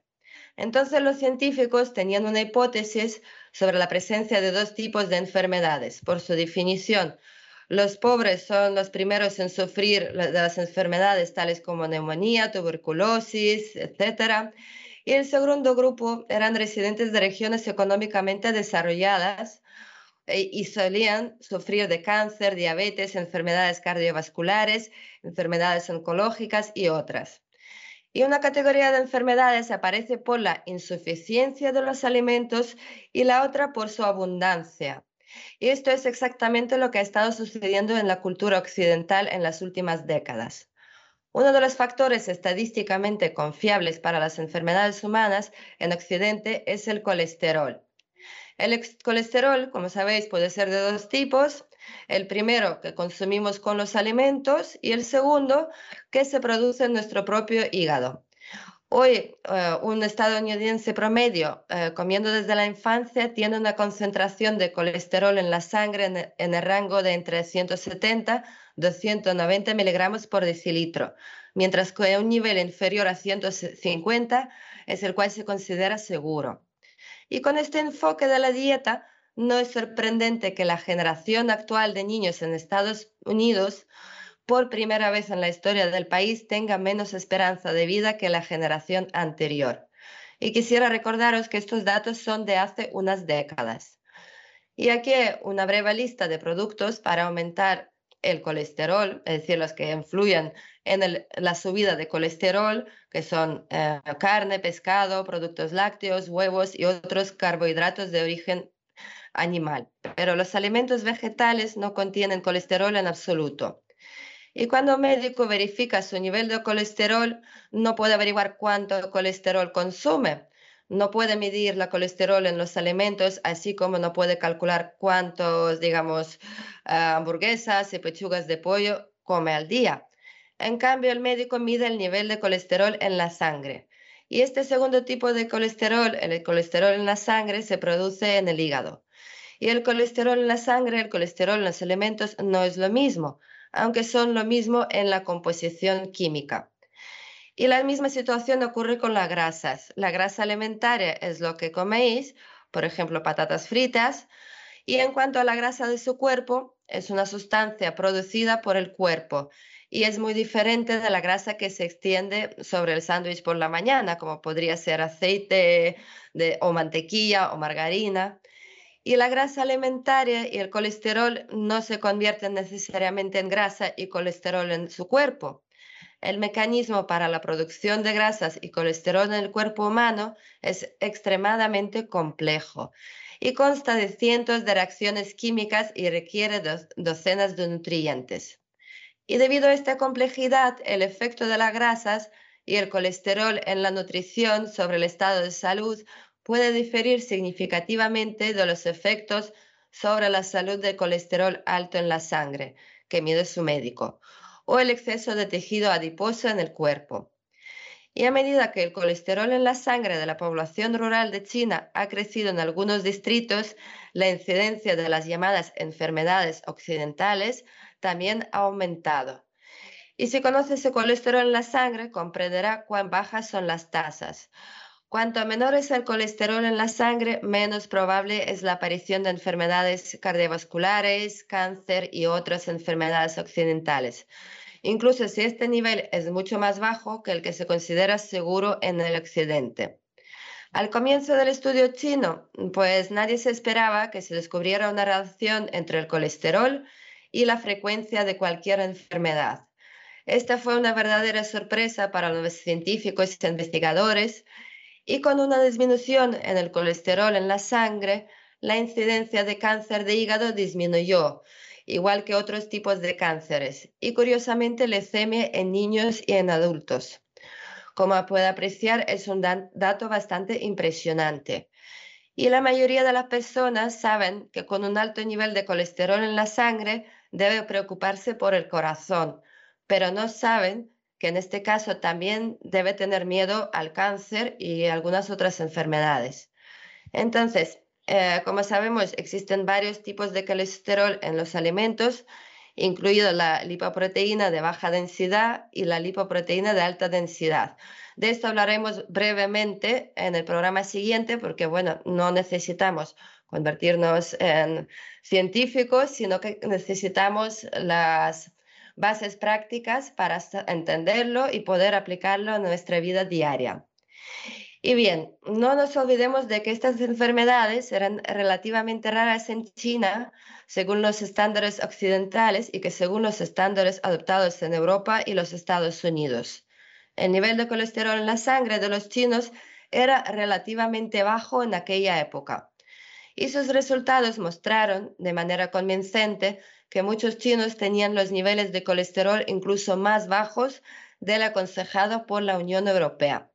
Ahora imagínense un país cuyos habitantes tienen un nivel de colesterol en la sangre mucho más alto que el promedio en China, pues puede esperar que prevalezcan enfermedades como las enfermedades cardiovasculares y algunos tipos de cáncer. Aún más sorprendente fue la incidencia extremadamente baja de enfermedad coronaria en las provincias de Sichuan y Zhigou en el sureste de China. Durante el periodo de observación de tres años, entre 246.000 hombres en uno de los distritos de Guizhou y 181.000 mujeres en uno de los distritos de Sichuan, no hubo ni una sola muerte por enfermedad coronaria en una persona menor de 64 años. Es decir, son datos lo cual es espectacular, es espectacular, sí. Lo es. Efectivamente. Y después de que todos los datos sobre las consecuencias del bajo colesterol se hicieran públicos, pues el autor dice que aprendió de los tres científicos muy famosos involucrados en el estudio de enfermedades cardiovasculares y al mismo tiempo que eran médicos que ejercían y los nombra, eh, por ejemplo, Bill Castelli, Bill Roberts, Caldwell Esselstein Jr., que durante su larga carrera nunca enfrentaron la muerte por enfermedades cardiovasculares, entre pacientes con colesterol en la sangre por debajo de 3.9 milimoles por litro. Así que en el siguiente programa seguiremos hablando del colesterol y por supuesto veremos también cómo reducirlo si ya lo tiene un poquito más alto de lo que le gustaría. Pues me parece estupendo porque además es uno de los grandes problemas. Yo tengo que decir que aquí en el área del mundo donde yo vivo, yo creo que uno de los grandes, grandísimos problemas que se abordan, pues aparte de la hipertensión, por ejemplo, o de la diabetes, es precisamente el del colesterol. Es, eh, yo diría que seguramente dejando aparte, pues qué voy a decir yo, a lo mejor determinadas cardiopatías o el cáncer, por ejemplo, algo así, por regla general a todo el mundo lo que le lleva por la calle de la amargura es o el colesterol, o la diabetes, o la hipertensión, o las tres cosas a la vez. De manera que, y no creo que haya mucha diferencia en el caso de, los países de Europa Occidental. ¿eh? Sinceramente no creo que haya, que haya una gran diferencia, de modo que el tema difícilmente podría ser más oportuno.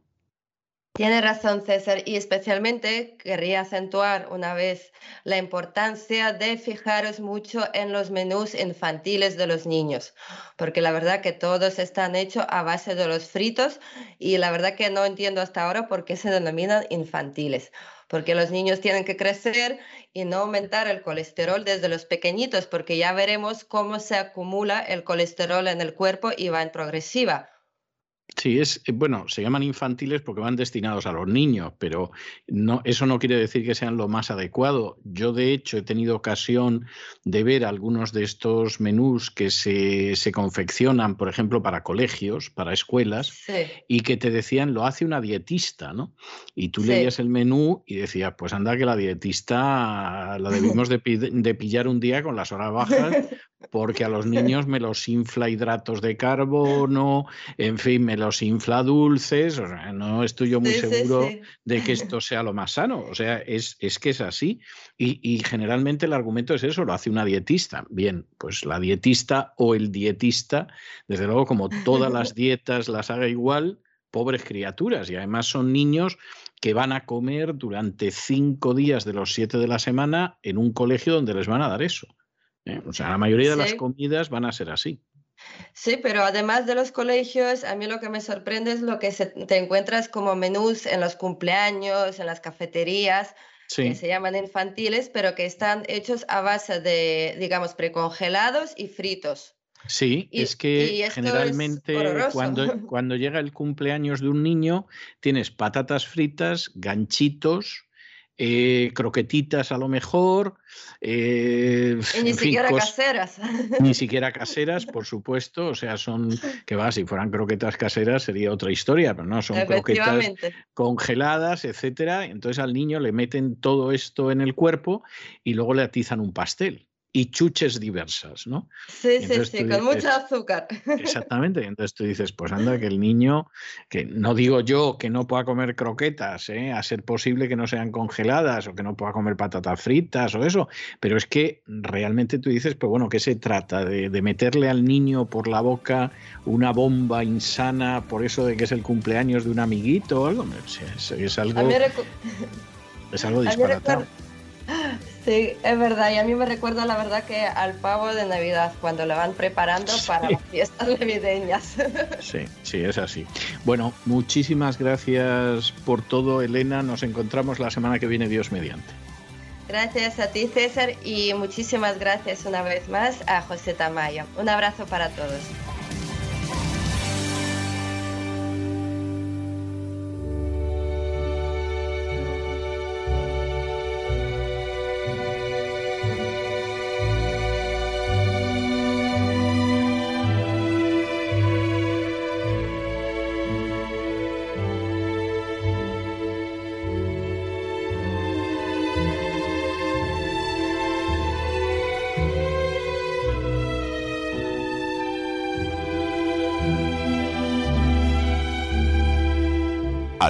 En la psique con Pilar Muñoz.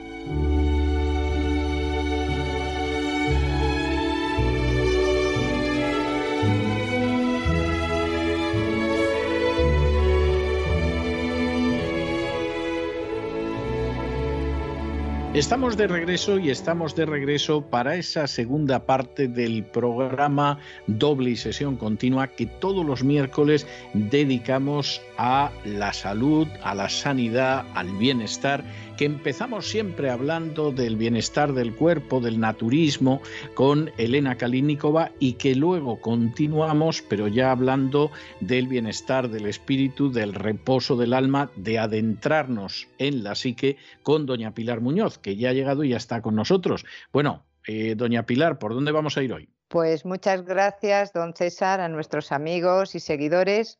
Y la semana pasada iniciamos el bloque dedicado a todas las variables, el, denominador común de todas las grandes eh, patologías psicológicas o psiquiátricas. Comenzamos por la ansiedad y nos quedamos sobre todo, mm, vimos lo que era la ansiedad que vuelvo a repetir, no es una emoción, sino una respuesta psicofisiológica como consecuencia de una emoción y que las seis emociones tenían posibilidad de generar esta respuesta de ansiedad. Nos quedamos con, eh, un ejercicio, e, este, el, el, contenido de este programa de hoy se titula Pensamientos contraproducentes y aceptación. Es decir, vamos a ir aterrizando ya con cosas muy concretas para que nuestros seguidores puedan reconocerse, el que se tenga que reconocer como una persona ansiosa, y poder ser consciente, incluso lo puede anotar, mm, si luego se descarga el podcast, cuáles son esos pensamientos contraproducentes.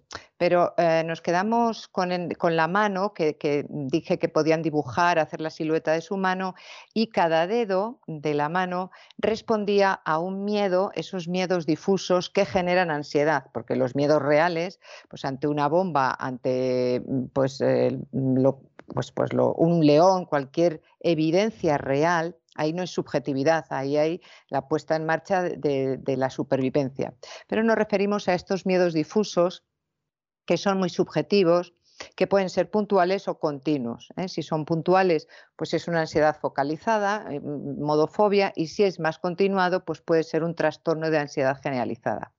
Veíamos que el pulgar el pulgar hacia arriba representa mm, el miedo a no tener éxito, el miedo a no ser reconocido, el miedo a ser un loser, a no ser un crack, es decir, a ser un perdedor. El dedo índice muestra el, temor al juicio, al que dirán, a la crítica, al, bueno, pues eso, a, la situación prejuiciosa ¿no? que podemos tener unos con otros. el dedo corazón implica la exclusión, la marginación, el abandono, el si molesto y me echan. El anular es el que representa el miedo al compromiso, el miedo a y si no tengo suficiente valía y capacidad para entregar a esta persona todo lo que se merece. Bueno, pues este, estos son miedos típicos. Y el meñique eh, representa la debilidad, la humildad y el estar en un segundo plano. Cuando somos conscientes de que estos miedos son, bueno, es verdad que también son muy culturales y también depende de las latitudes del planeta, pero en general en las sociedades opulentas y muy centradas en la racionalización y en que la persona tiene que tener éxito por una serie de rendimientos, estos miedos generan este tipo de ansiedades intensas. Entonces ya vamos con el, contenido del, programa propiamente de hoy, que son los pensamientos contraproducentes o distorsiones cognitivas. Es decir, esto es el territorio de los mapas mentales, de cómo cada uno nos, hacemos una narración de lo que está ocurriendo en la realidad. Uno tiene una narración y otro tiene otra narración. Entonces, cualquier estado de ansiedad, cualquiera, pero de estado de ansiedad, no de estado de satisfacción, está presidido por la aparición o de varios, pero no de uno solo, de varios o, a lo mejor todos de los siguientes eh, aspectos de, distorsión cognitiva. ¿no? Tenemos que ser conscientes, lo vuelvo a repetir, porque si somos conscientes podremos combatir mejor ese estado de desasosiego. ¿no? Eh, por ejemplo, mm, el planteamiento de no podré es un esquema mental. Si lo cambiamos por un planteamiento interferente, es decir, que, anule este, es, oye, voy a intentarlo, cambia muchísimo, baja muchísimo el estado de angustia. Es decir, que mm, son 10 las distorsiones clásicas que además se pueden visualizar, hay gente que las tiene pues en la cocina, hay gente que las tiene en el escritorio a modo de, símbolos, cada uno que, que, ponga el símbolo que quiere, para recordarse que en ese momento de ansiedad qué tipo de distorsión está ocurriendo. Por ejemplo, si tenemos una cartulina o, una moneda mm, eh, cara o cruz o blanco o negro, ese es el pensamiento todo o nada. Es decir, hay personas eh, que su planteamiento es muy categorial y muy dicotómico. O, saco el carne a la primera o ya no me lo voy a sacar. Hombre, pues no. O me escribe ahora mismo mm, el, de recursos humanos que he tenido la entrevista o ya olvídate que ya no me cogen. Hombre, pues no. Es decir, eh, la vida no es tan, tan dicotómica, que en el fondo es un simplismo, no un reduccionismo, sino que tiene muchos matices y una persona con paciencia, con mesura, con distancia emocional es capaz de percibirlos. Bueno, pues algo que nos da ansiedad es este tipo de pensamientos tan maximalistas, ¿no? tan dicotómicos. El segundo sería la generalización excesiva y lo podemos poner con los círculos estos que nos enseñaron en los silogismos filosóficos de todos los rusos son malos, todos los ucranianos son buenos. Son malos dentro de un círculo y de otro. ¿no? Esto significa que es la generalización hecho aislado negativo y elevarlo a constante y de atribución interna a constante es que todos los rusos constantemente y todos sin escaparse ni uno tienen la, categoría de ser malos. esto, es un problema, pero muy gordo porque, porque es falso y además nos lleva a situaciones incómodas y a no estar nosotros serenos y encima ir con, luego aparecen otras patologías como el paranoidismo, la suspicacia. La tercera distorsión cognitiva es el filtro mental. Bueno, pues mm, si tenemos un cuentagotas de, de añil, por ejemplo, o de la antigua mercromina, pues como mm, una gota es capaz, es decir, algo negativo que nos ha pasado eh, en el día, es capaz de teñir todo el volumen del líquido, olvidando en sí todo lo que se había acumulado de manera clara. Es decir, que, bueno, pues eh, al final has pinchado la rueda al venir a casa, y ya, es, todo es una porra y, duermes mal y comes mal y, no te das cuenta todo lo bueno que ha acontecido hasta ese momento. Hombre, sí, para acordarme, sí, porque el cielo y el infierno están dentro de nosotros. Hombre, pues ya es un fastidio y lo sabemos todos, pero no invalides todo lo que has vivido y que ha sido bueno y que ha sido bonito y que, bueno, pues te has comido con un compañero del trabajo, eh, has ido a buscar al niño y, la profesora, la tutora te ha dicho que va muy bien. Bueno, pues ya con, un hecho, es, decir, el, símbolo de la gota hay días, doña Pilar, que hay que reconocer, hay días que es que ni uno. ¿eh? O sea, lo que usted dice seguramente se aplica al 99% de los días, que puede uno tener un día malo, pero te ha saludado la vecina en la escalera o algo así, pero hay días que, vamos, parece que se ha producido una conjunción y no sale nada bien. ¿eh?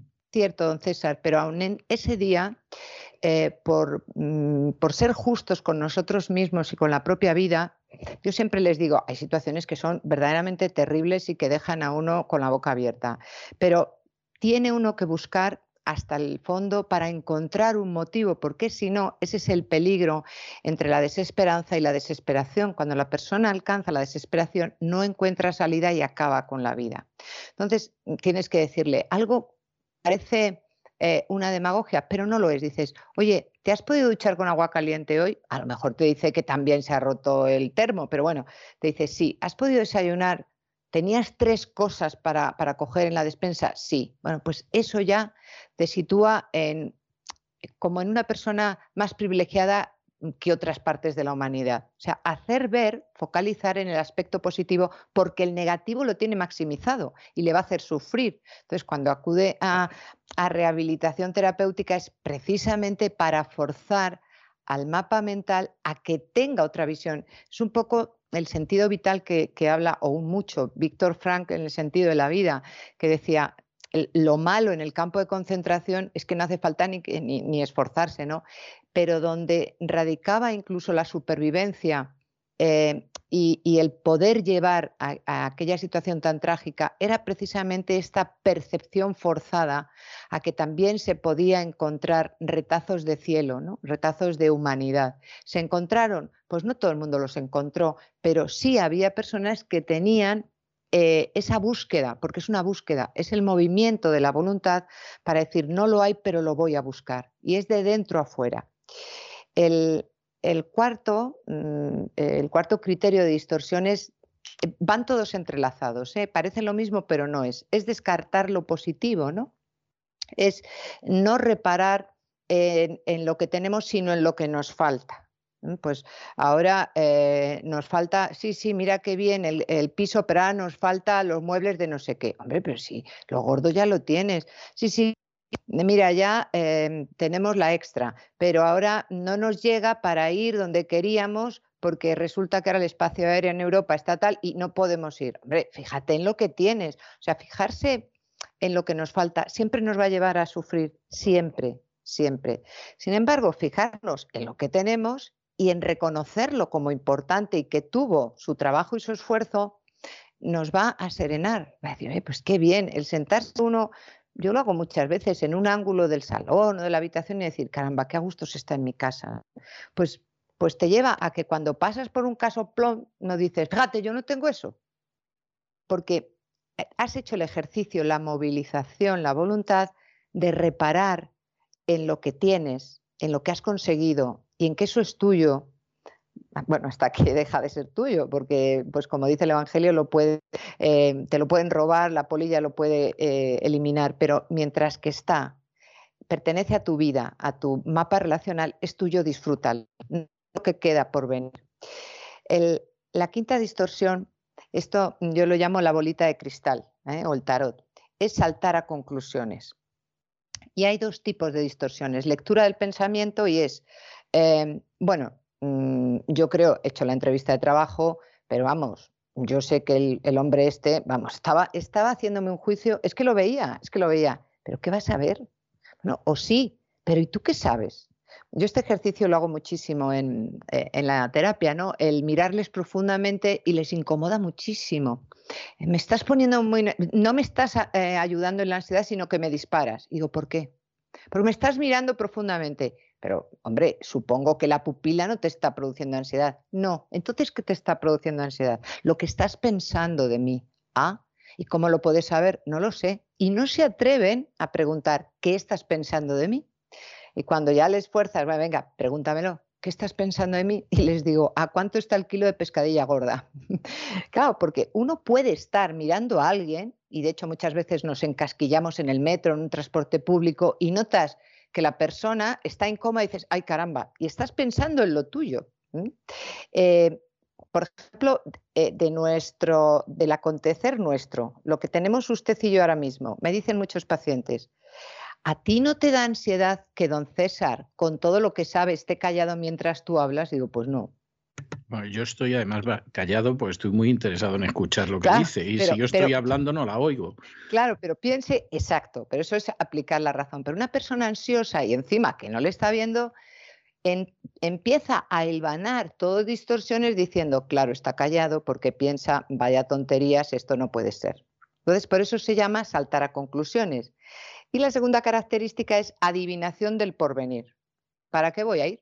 Si ya, si no, sino que no, que no, que ya te digo yo que lo que va a ocurrir es esto. Pero hombre, yo siempre les digo, sobre todo los chicos que tienen el, temor al fracaso, ¿no? Pero si voy a suspender, bueno, pues si, has, si has estudiado, tienes al menos el 50% de que sí y de que no. Si no vas, es un 100% de no. Pero si vas, al menos pones en juego el 50% de sí. Entonces, esa adivinación del porvenir es muy mala, porque generas un estado de ansiedad y seguro que voy a montarme en el ascensor, se descuelga, se va a ir la luz, eh, es un viernes, el portero se ha ido, aquello es un castillo en naipes horroroso, que es un jaleo mental y todos son moldes cognitivos. ¿eh? La sexta distorsión eh, yo la llamo la de los prismáticos, que es magnificación y minimización. Es decir, lo malo mío propio lo acentúo y lo bueno lo minimizo. Oye, que tienes una voz estupenda. Eh, me estoy acordando de una chica que, está en, una iglesia mm, y, bueno, pues es, eh, pues es salmista, pero ella quiere ser lectora. Entonces, pues eh, tiene más problemas de rotaciones, de inversiones y tal, y ella quiere ser lectora. chica, entonces minimiza la voz que tiene maravillosa y maximiza la dificultad que tiene la lectura. Pues no, hombre, no. Céntrate en esto y descansa ahí porque está muy bien que te retes, está perfecto, no te puedes quedar con eso, pero no luches en un contexto donde todavía no lo tienes establecido, donde todavía no lo dominas. Entonces, si, si entras en ese combate justo en el contexto mm, de, de la Eucaristía, pues vas a tener una ansiedad horrible, porque no estás mirando tu guitarra y el pentagrama, sino el ambón y lo que está haciendo el otro, que es la comparativa la séptima distorsión es el razonamiento emocional. parece un contrasentido, claro, es que lo es. El razonamiento siempre debería ser cortical, pero no. Lo enlazamos con las emociones. Entonces, eh, son emociones a partir de una narración. Soy un fracasado. No, no te han seleccionado, no, no has aprobado. Pero el decir soy un fracasado es estable e interno. Es estable e interno, es ya, ayer, sea, cuando nací y cuando me muera, seguiré siendo un fracasado. Es lo de estás tonto o eres tonto. Ah, eres tonto tiene una permanencia en el tiempo. No digo que no haya, pero estás tonto es algo puntual. Bueno, pues el razonamiento emocional es que la persona eh, tiene una narrativa pero enganchada a una emoción. Es que mm, soy un desastre. Bueno, esto te ha salido mal, pero no eres un desastre porque en otras cosas sí que eres válido pero atenúa lo de los prismáticos, no, lo aleja, no, no lo alejes. Si lo acercas, verás cómo tu estado emocional cambia a mejor. Luego, el, octavo es el deberías, tendrías, no es el conejo de Alicia, no llego, no llego, tendría, tendría, tendría. Vamos a ver, los vagos, los indolentes, los apáticos, no existen los vagos. Esto ha sido una licencia por mi parte. Pero las personas apáticas, abúlicas, nunca utilizan el debería o el tendría, simplemente dejan pasar, ¿no? Para la persona muy perfeccionista, muy ansiosa, es debería, debería, tendría, tendría. Me decía una paciente el otro día, es que los días para mí tendrían que tener 30 horas. Digo, pues no, te fastidias, tienen 24 como todo el mundo. El noveno, la novena distorsión sería poner etiquetas a nosotros y a los demás. Esas etiquetas es, este, mm, este es lo peor, este eh, no me va a aceptar nunca, este jefe no me quiere, o al revés, hacia uno mismo, ¿no? No soy incapaz de sacarme el teórico de conducir, soy incapaz de aprobar las matemáticas. No, poner etiquetas, porque además las etiquetas eh, pues, pues son categoriales y se quedan ahí. Y no es verdad porque la persona no es estática, es dinámica. Y todos tenemos la capacidad de aprendizaje y todos tenemos la capacidad de reaprender y de retarnos. Entonces, lo de poner etiquetas, nunca. Y la décima distorsión es la inculpación. Y la inculpación tiene un doble matiz. O esa autoinculpación, perdón, autoinculpación que es todo, yo soy el toro que mató a Manolete y yo maté al presidente Kennedy. No, no, tú tienes la responsabilidad donde la tienes. Pero vamos a ver, pues, pues si, si, tienes un problema logístico, pues, pues tienes un problema logístico, no es que lo hayas buscado tú. Lo más frecuente ahora, sobre todo en la gente joven, es echar la culpa a los otros. He suspendido porque el profesor me tiene manía o porque mis padres mm, no me compran la última tecnología, entonces no puedo yo mirar con solvencia la Wikipedia. No, no. entonces me produce ansiedad. No. Define bien tus mapas mentales porque entonces tendrás eh, mejor eh, estabilidad psíquica, no te generará ansiedad. Bueno, estas son las distorsiones y ahora nos vamos a adentrar, si me queda algo de tiempo, don César, en, la aceptación. Muy bien, me parece. Le voy a dar cinco minutos. Gracias, gracias. Para hablar de la aceptación, en fin. Bueno, eh, alguno más se tomará usted, o sea que bueno, vamos allá. ¿Cómo, me conoce, don César?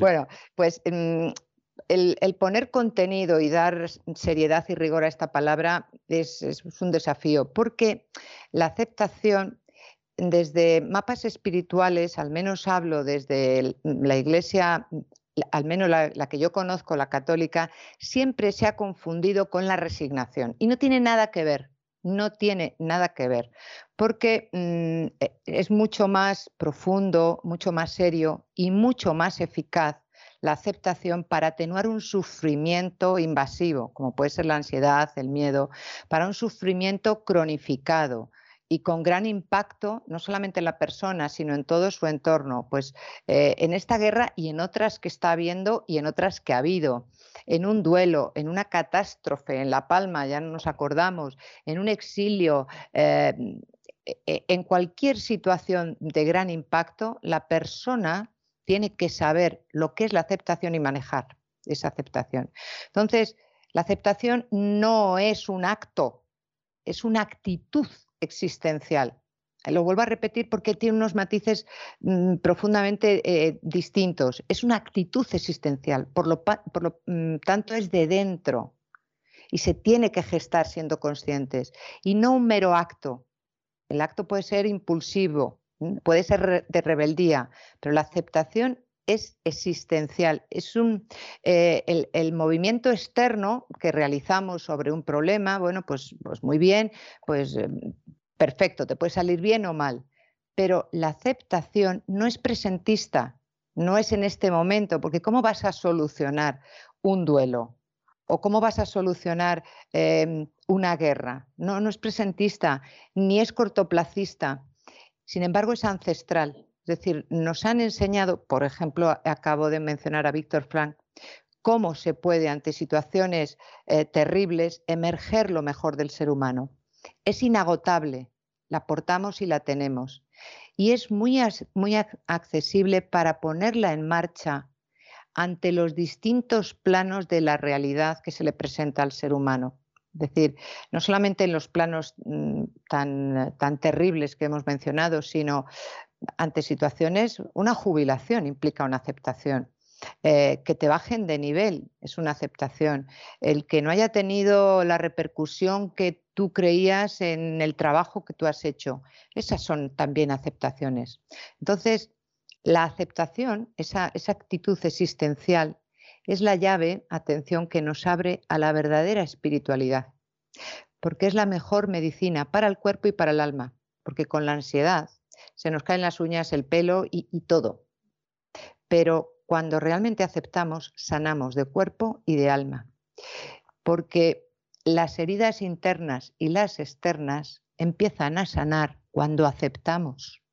Cuando la persona afronta y acepta eh, el mensaje de dureza, la realidad que se le abre ante él, entonces empieza a sanar. Precisamente ahí, no huyendo, no combatiendo, sino aceptando porque sin aceptación el proceso del dolor, de la enfermedad y del sufrimiento va avanzando, nos arrastra. Y eso es patológico, mientras que la aceptación es sanante. Es decir, esta actitud de, aceptación, esta actitud existencial, nos permite vincularnos sanamente con los otros porque no echamos culpas, porque no ponemos etiquetas, porque aceptamos la realidad que se está abriendo delante de nosotros y esa realidad espera una respuesta, no un control, ni una rebeldía, ni una destrucción, exige una respuesta. Y en esa respuesta mejoramos nuestro entorno, mejoramos las interacciones y posibilitamos el encuentro creativo. ¿Qué hacemos con esto? Tendremos que hacer algo. Y este, esta, esta aceptación es un percibir la realidad en un plano mucho más elevado, no tan ramplón como la rebeldía y el combate. Pero el primer interrogante de la aceptación, que total nada, don César, es, si no nos entendemos a nosotros mismos, ¿cómo nos vamos a aceptar? Y ahora la sociedad lleva décadas haciendo lo posible porque ni siquiera eh, seamos conscientes de que tenemos un interior de que tenemos un ser inagotable. Inagotable me refiero a lo espiritual. Y si no nos aceptamos a nosotros mismos, ¿cómo vamos a aceptar la realidad que se abre paso para nosotros? Es decir, si no aceptamos el cuerpo que tenemos, si no aceptamos la edad que tenemos, si no aceptamos el presupuesto que tenemos como país o como casa y vivimos por encima de las posibilidades, ¿cómo podemos aceptar? Es imposible. Nos llevará a huir, a engañarnos, a rebelarnos, a resistir, pero aceptar no. Entonces, la aceptación está en el centro, ponemos en el centro del folio, y hay dos polaridades. Y estas polaridades ambas son incapacitantes y son contrarias para la sanación y para la estabilidad del ser.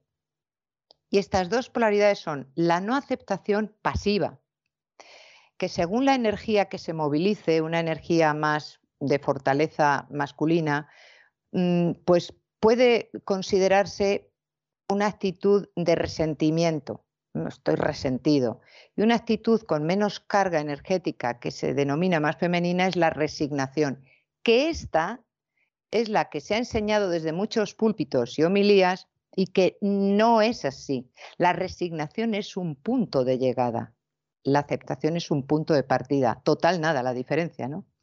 Y del otro polo está la no aceptación pero activa. Entonces, según tengamos más energía, más eh, movilizadora, es la rebeldía y la más eh, femenina o menos mm, intensa es la resistencia. Entonces, ambas posiciones, la no aceptación activa y la no aceptación pasiva, son posiciones de rechazar la realidad. O me rebelo o resisto. Entonces, la rebeldía sin aceptar produce violencia y la resignación produce verdaderamente depresión. Es un punto de inacción. Y el paso decisivo, el paso decisivo es reconocer la realidad. Implica recibir la realidad no como tú quieres que sea, sino como se te presenta. Porque la aceptación etimológica del verbo aceptare del latín es aceptar voluntariamente lo que se me da o se me ofrece. Dice, pues vaya gracia, ¿no? Que se me da y se me ofrece una pérdida de un ser querido.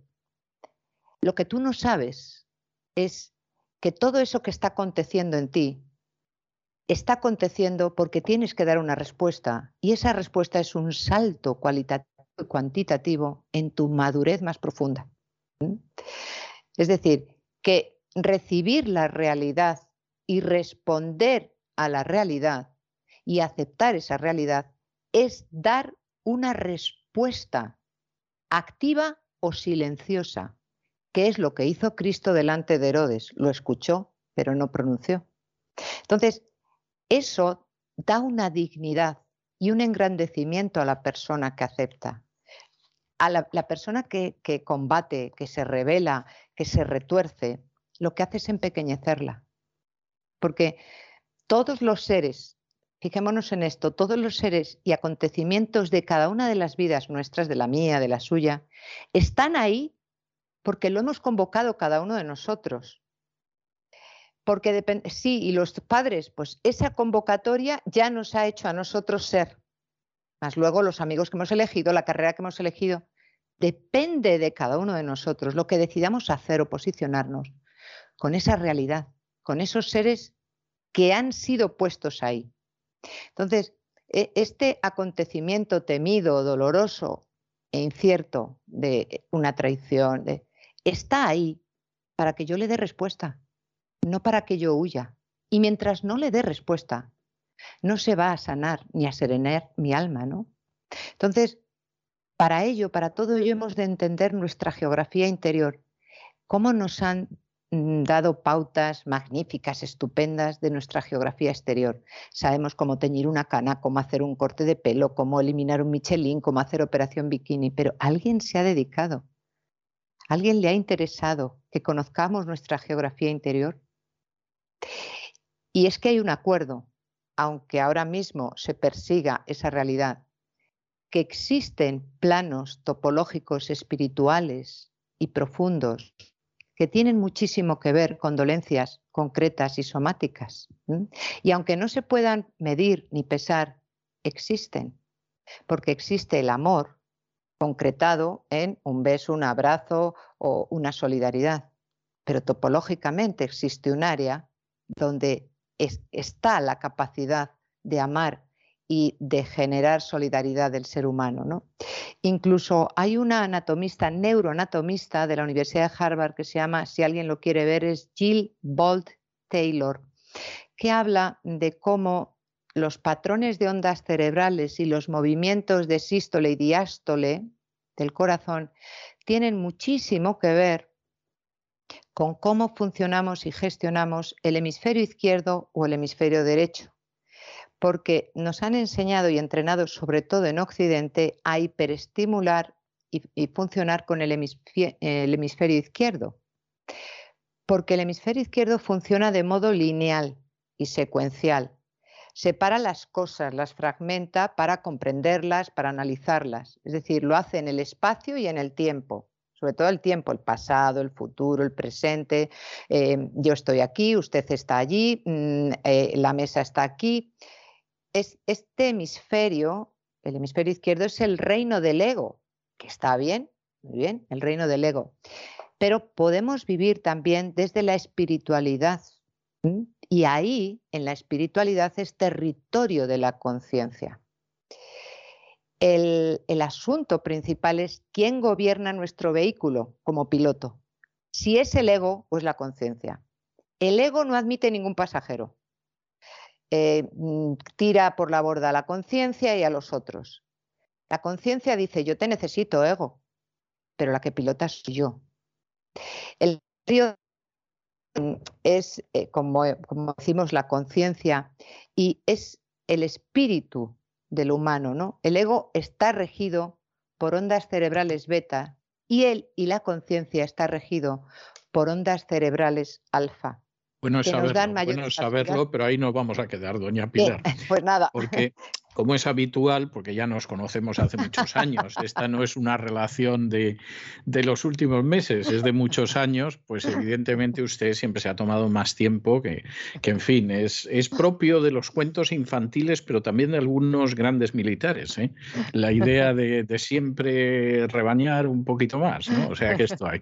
Bueno, yo le voy... No, no, no se preocupe. Yo le voy, si el primer consciente de ello soy yo. O sea, me consta que usted en harina de lo que está contando pierde la historia, pero yo no, yo lo conozco y le, doy todavía algo más de carrete, ¿no? Bueno, yo la voy a le voy a dejar hoy con una canción muy hermosa de aceptación, que es una canción gospel que se titula Just as I am, que se podría traducir como tal como soy. Es una es una canción que se suele cantar no solo, pero muy a menudo en cultos de evangelización evangélicos cuando se invita a la gente a que se vuelva a Dios y a que acepte a Jesús. Y entonces la letra de la canción va diciendo tal como soy, es decir, Dios efectivamente me puedo acercar a Él tal como sea, Él va a cambiar mi vida, Él va a cambiar mi futuro, pero la situación en la que estoy ahora no es obstáculo para acercarme a Dios. Yo se lo voy a dejar además en una versión muy hermosa de hace pocos años. Es una grabación de no hace muchos años, que es una grabación de Alan Jackson, que es uno de los grandes intérpretes de música country, pero que ha grabado varios álbumes de, música gospel y a mí me parecen excelentes, porque además son muy sencillos en el acompañamiento, él canta muy bien el gospel y yo le dejo con este Just As I Am hasta la semana que viene, Dios mediante. Si Dios quiere, hasta pronto. Just as I am, without one plea, but that thy blood was shed for me, and that thou bidst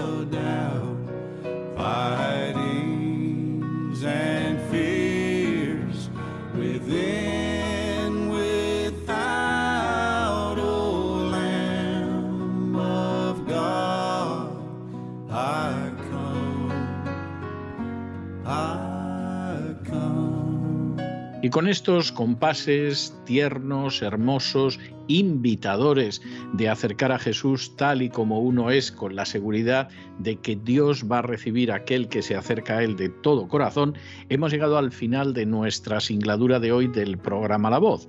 Esperamos que se hayan entretenido, que lo hayan pasado bien, que incluso hayan aprendido una o dos cosillas de utilidad y los emplazamos para mañana, Dios mediante, en el mismo lugar y a la misma hora. Y como siempre, nos despedimos con una despedida sureña. God bless you. Que Dios los bendiga.